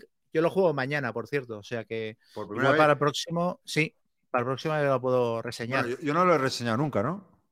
No, lo podemos Ah, hacer no, en conjunto. No, pero no, lo- no lo he reseñado porque creo que, que- que a mí me encantó, a- adelanto, pero creo que es, es territorio Chema. O sea, creo que, que- que la vas a disfrutar. Ostras, pues yo pensaba que sí la habíais reseñado. Ah, yo creo que he comentado algo, pero, pero muy por encima. y luego No lo ¿eh? puedo creer. No, sí que he hablado de él, pero muy por encima. Y siempre he dicho eso, que prefiero, creo que es un, yo que sé, que, que- Sí, que que es muy chema el juego, ¿sabes? Y que, lo va- eh, y que creo que lo, lo- lo va a explicar mejor que yo. Pero vamos, esta es, eh, bueno, Bueno, era-. Nos hace una especie de mini reseña en los comentarios y tal, y dice una cosa que me parece interesante, que es que dice, ya me ojo, ya me he vendido la expansión de la precuela. Dice, porque, claro, el juego fue- funciona bien con mucha gente y cuando lo vuelves a jugar, quieres jugar la película original, no quieres jugar la precuela. Entonces, pues que la expansión de la precuela la tienes muerta a risa y no la, y no la juegas nunca. Yo, de hecho, la precuela ni me planteé cogerla. O sea, Ojo, que me vi la película el otro día, ¿eh? Precuela. Sí, sí, la de- el, el- el puesto noruego. Sí. la- me la- Bueno, no es- No, no está, está bien, sí. Está, Está bien, mal, pero bueno, me he pillado también la, la expansión porque salí Sí, tan. Olin, Olin. Tan- fue una partida tan divertida que. Y bueno, por, por, por- si, si consigo jugarlo dos veces al año, tres, pues por tener otro, otro flow. Luego Jordi nos dice que un juego, el de la mansión, el juego aquel que se montaba una mansión y tal, que se Sí, llamaba Terrorscape. Terrorscape, sí, eh, gracias Jordi. eh, exacto, Terrorscape. eh, bueno, eso, allá eh, ya os contaré, pero tiene muy buena pinta. Bueno, no sé, tiene, por lo menos de producción es muy chulo. Pero claro, lo que yo no conté bien era, o sí creo que sí, eso, que todo un castillo para tirar unos dados. Es como una torre gigante. Pero también le da todo el lore porque uno está a un lado y otros están al otro, ¿no? Como es un investigador que tiene que. O sea, uno tiene, uno tiene que no ser encontrado o algo así, ¿no? Eh, Ese rollo, pero tiene buena pinta. Ya, ya, ya os contaré si consigo. Pero Pues sí, ya eso, está. lo que- Bueno, muy bien, pues eh, dos horitas y media. Sí, sí. Eh, bueno, pues listo para sentencia. Este es eh, 47. Ojo, eh, nos quedan. Nos A ver si quedamos sin conseguí- margen. Os- Bueno, digo, no, lo digo porque si, si este, este, este último capítulo hemos tardado un poco, pero si conseguimos hacer dos rápidos, llegaremos, podemos llegar para. antes de fin de año. O sí, antes de fin de año, ¿no? Hacemos Sí, un especial. sí. De hecho, Hombre, si lo hacemos guay el día porque- 24, porque- que ceno con mi suegra. lo- en la dimensión Arevalo. ya. Sí, sí, total, total. No, mira que la quiero mucho. No, estaría bien porque es que si no. Puedes invitar también en- a la, me- a la madre del que te envió el, el- del que te vendió el A juego. todos, a todos. A, a todos. No, No, pues no, es que no soy si- yo muy si- navideño, por eso digo, por eso lo decía, ¿no? Era el chiste fácil, pero no soy muy Si nos retrasamos más, se nos enganchará con el programa en el que tengamos que hablar de los 10 mejores juegos del año y será un lío. O sea que sí, intentemos hacerlo rápido esto. ¿no? Bueno, a ver, que los 10 juegos del año lo podemos hacer un poco más tarde, no pasa nada. Ah, sí, lo podemos hacer en febrero, sí. Sí, y así, así nos da tiempo a probar alguno más. Ay, Dios. Cuando ya no interese. Vaya caos, vaya caos. No, porque esto Bueno. yo creo que. Pero bueno. En fin. Sí, sí. eh, Bueno, venga, no- nada, Chema, despídete. Pues nada, que muy bien. me lo pa- hoy me parece que nos ha quedado un programa con, mucho, con mucha enjundia y la más de contento. Y le quiero dedicar el programa de hoy a Debir, porque hoy he usado el Downforce y el Sekigahara para poner el ordenador encima. Entonces, sentido homenaje a, a Debir. Yo, yo quiero dedicárselo a todos los especuladores que nos están oyendo por, por ser como son. Exacto. Ahí, ahí. Pues eh, eh, yo se lo dedico a toda esa gente cariñosa que nos ha- siempre nos da saludos y nos comenta. Ah, Ah, eh, por una vez que no soy yo el hater. Eh, nada, como siempre, muchísimas gracias por estar ahí. Eh, nos vemos en el siguiente programa de Qué rico el. Adiós.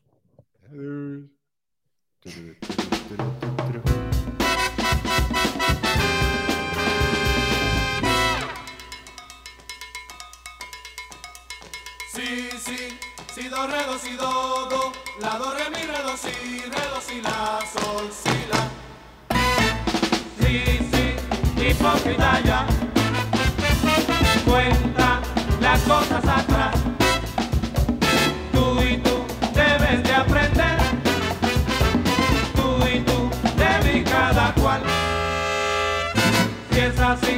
Comprende que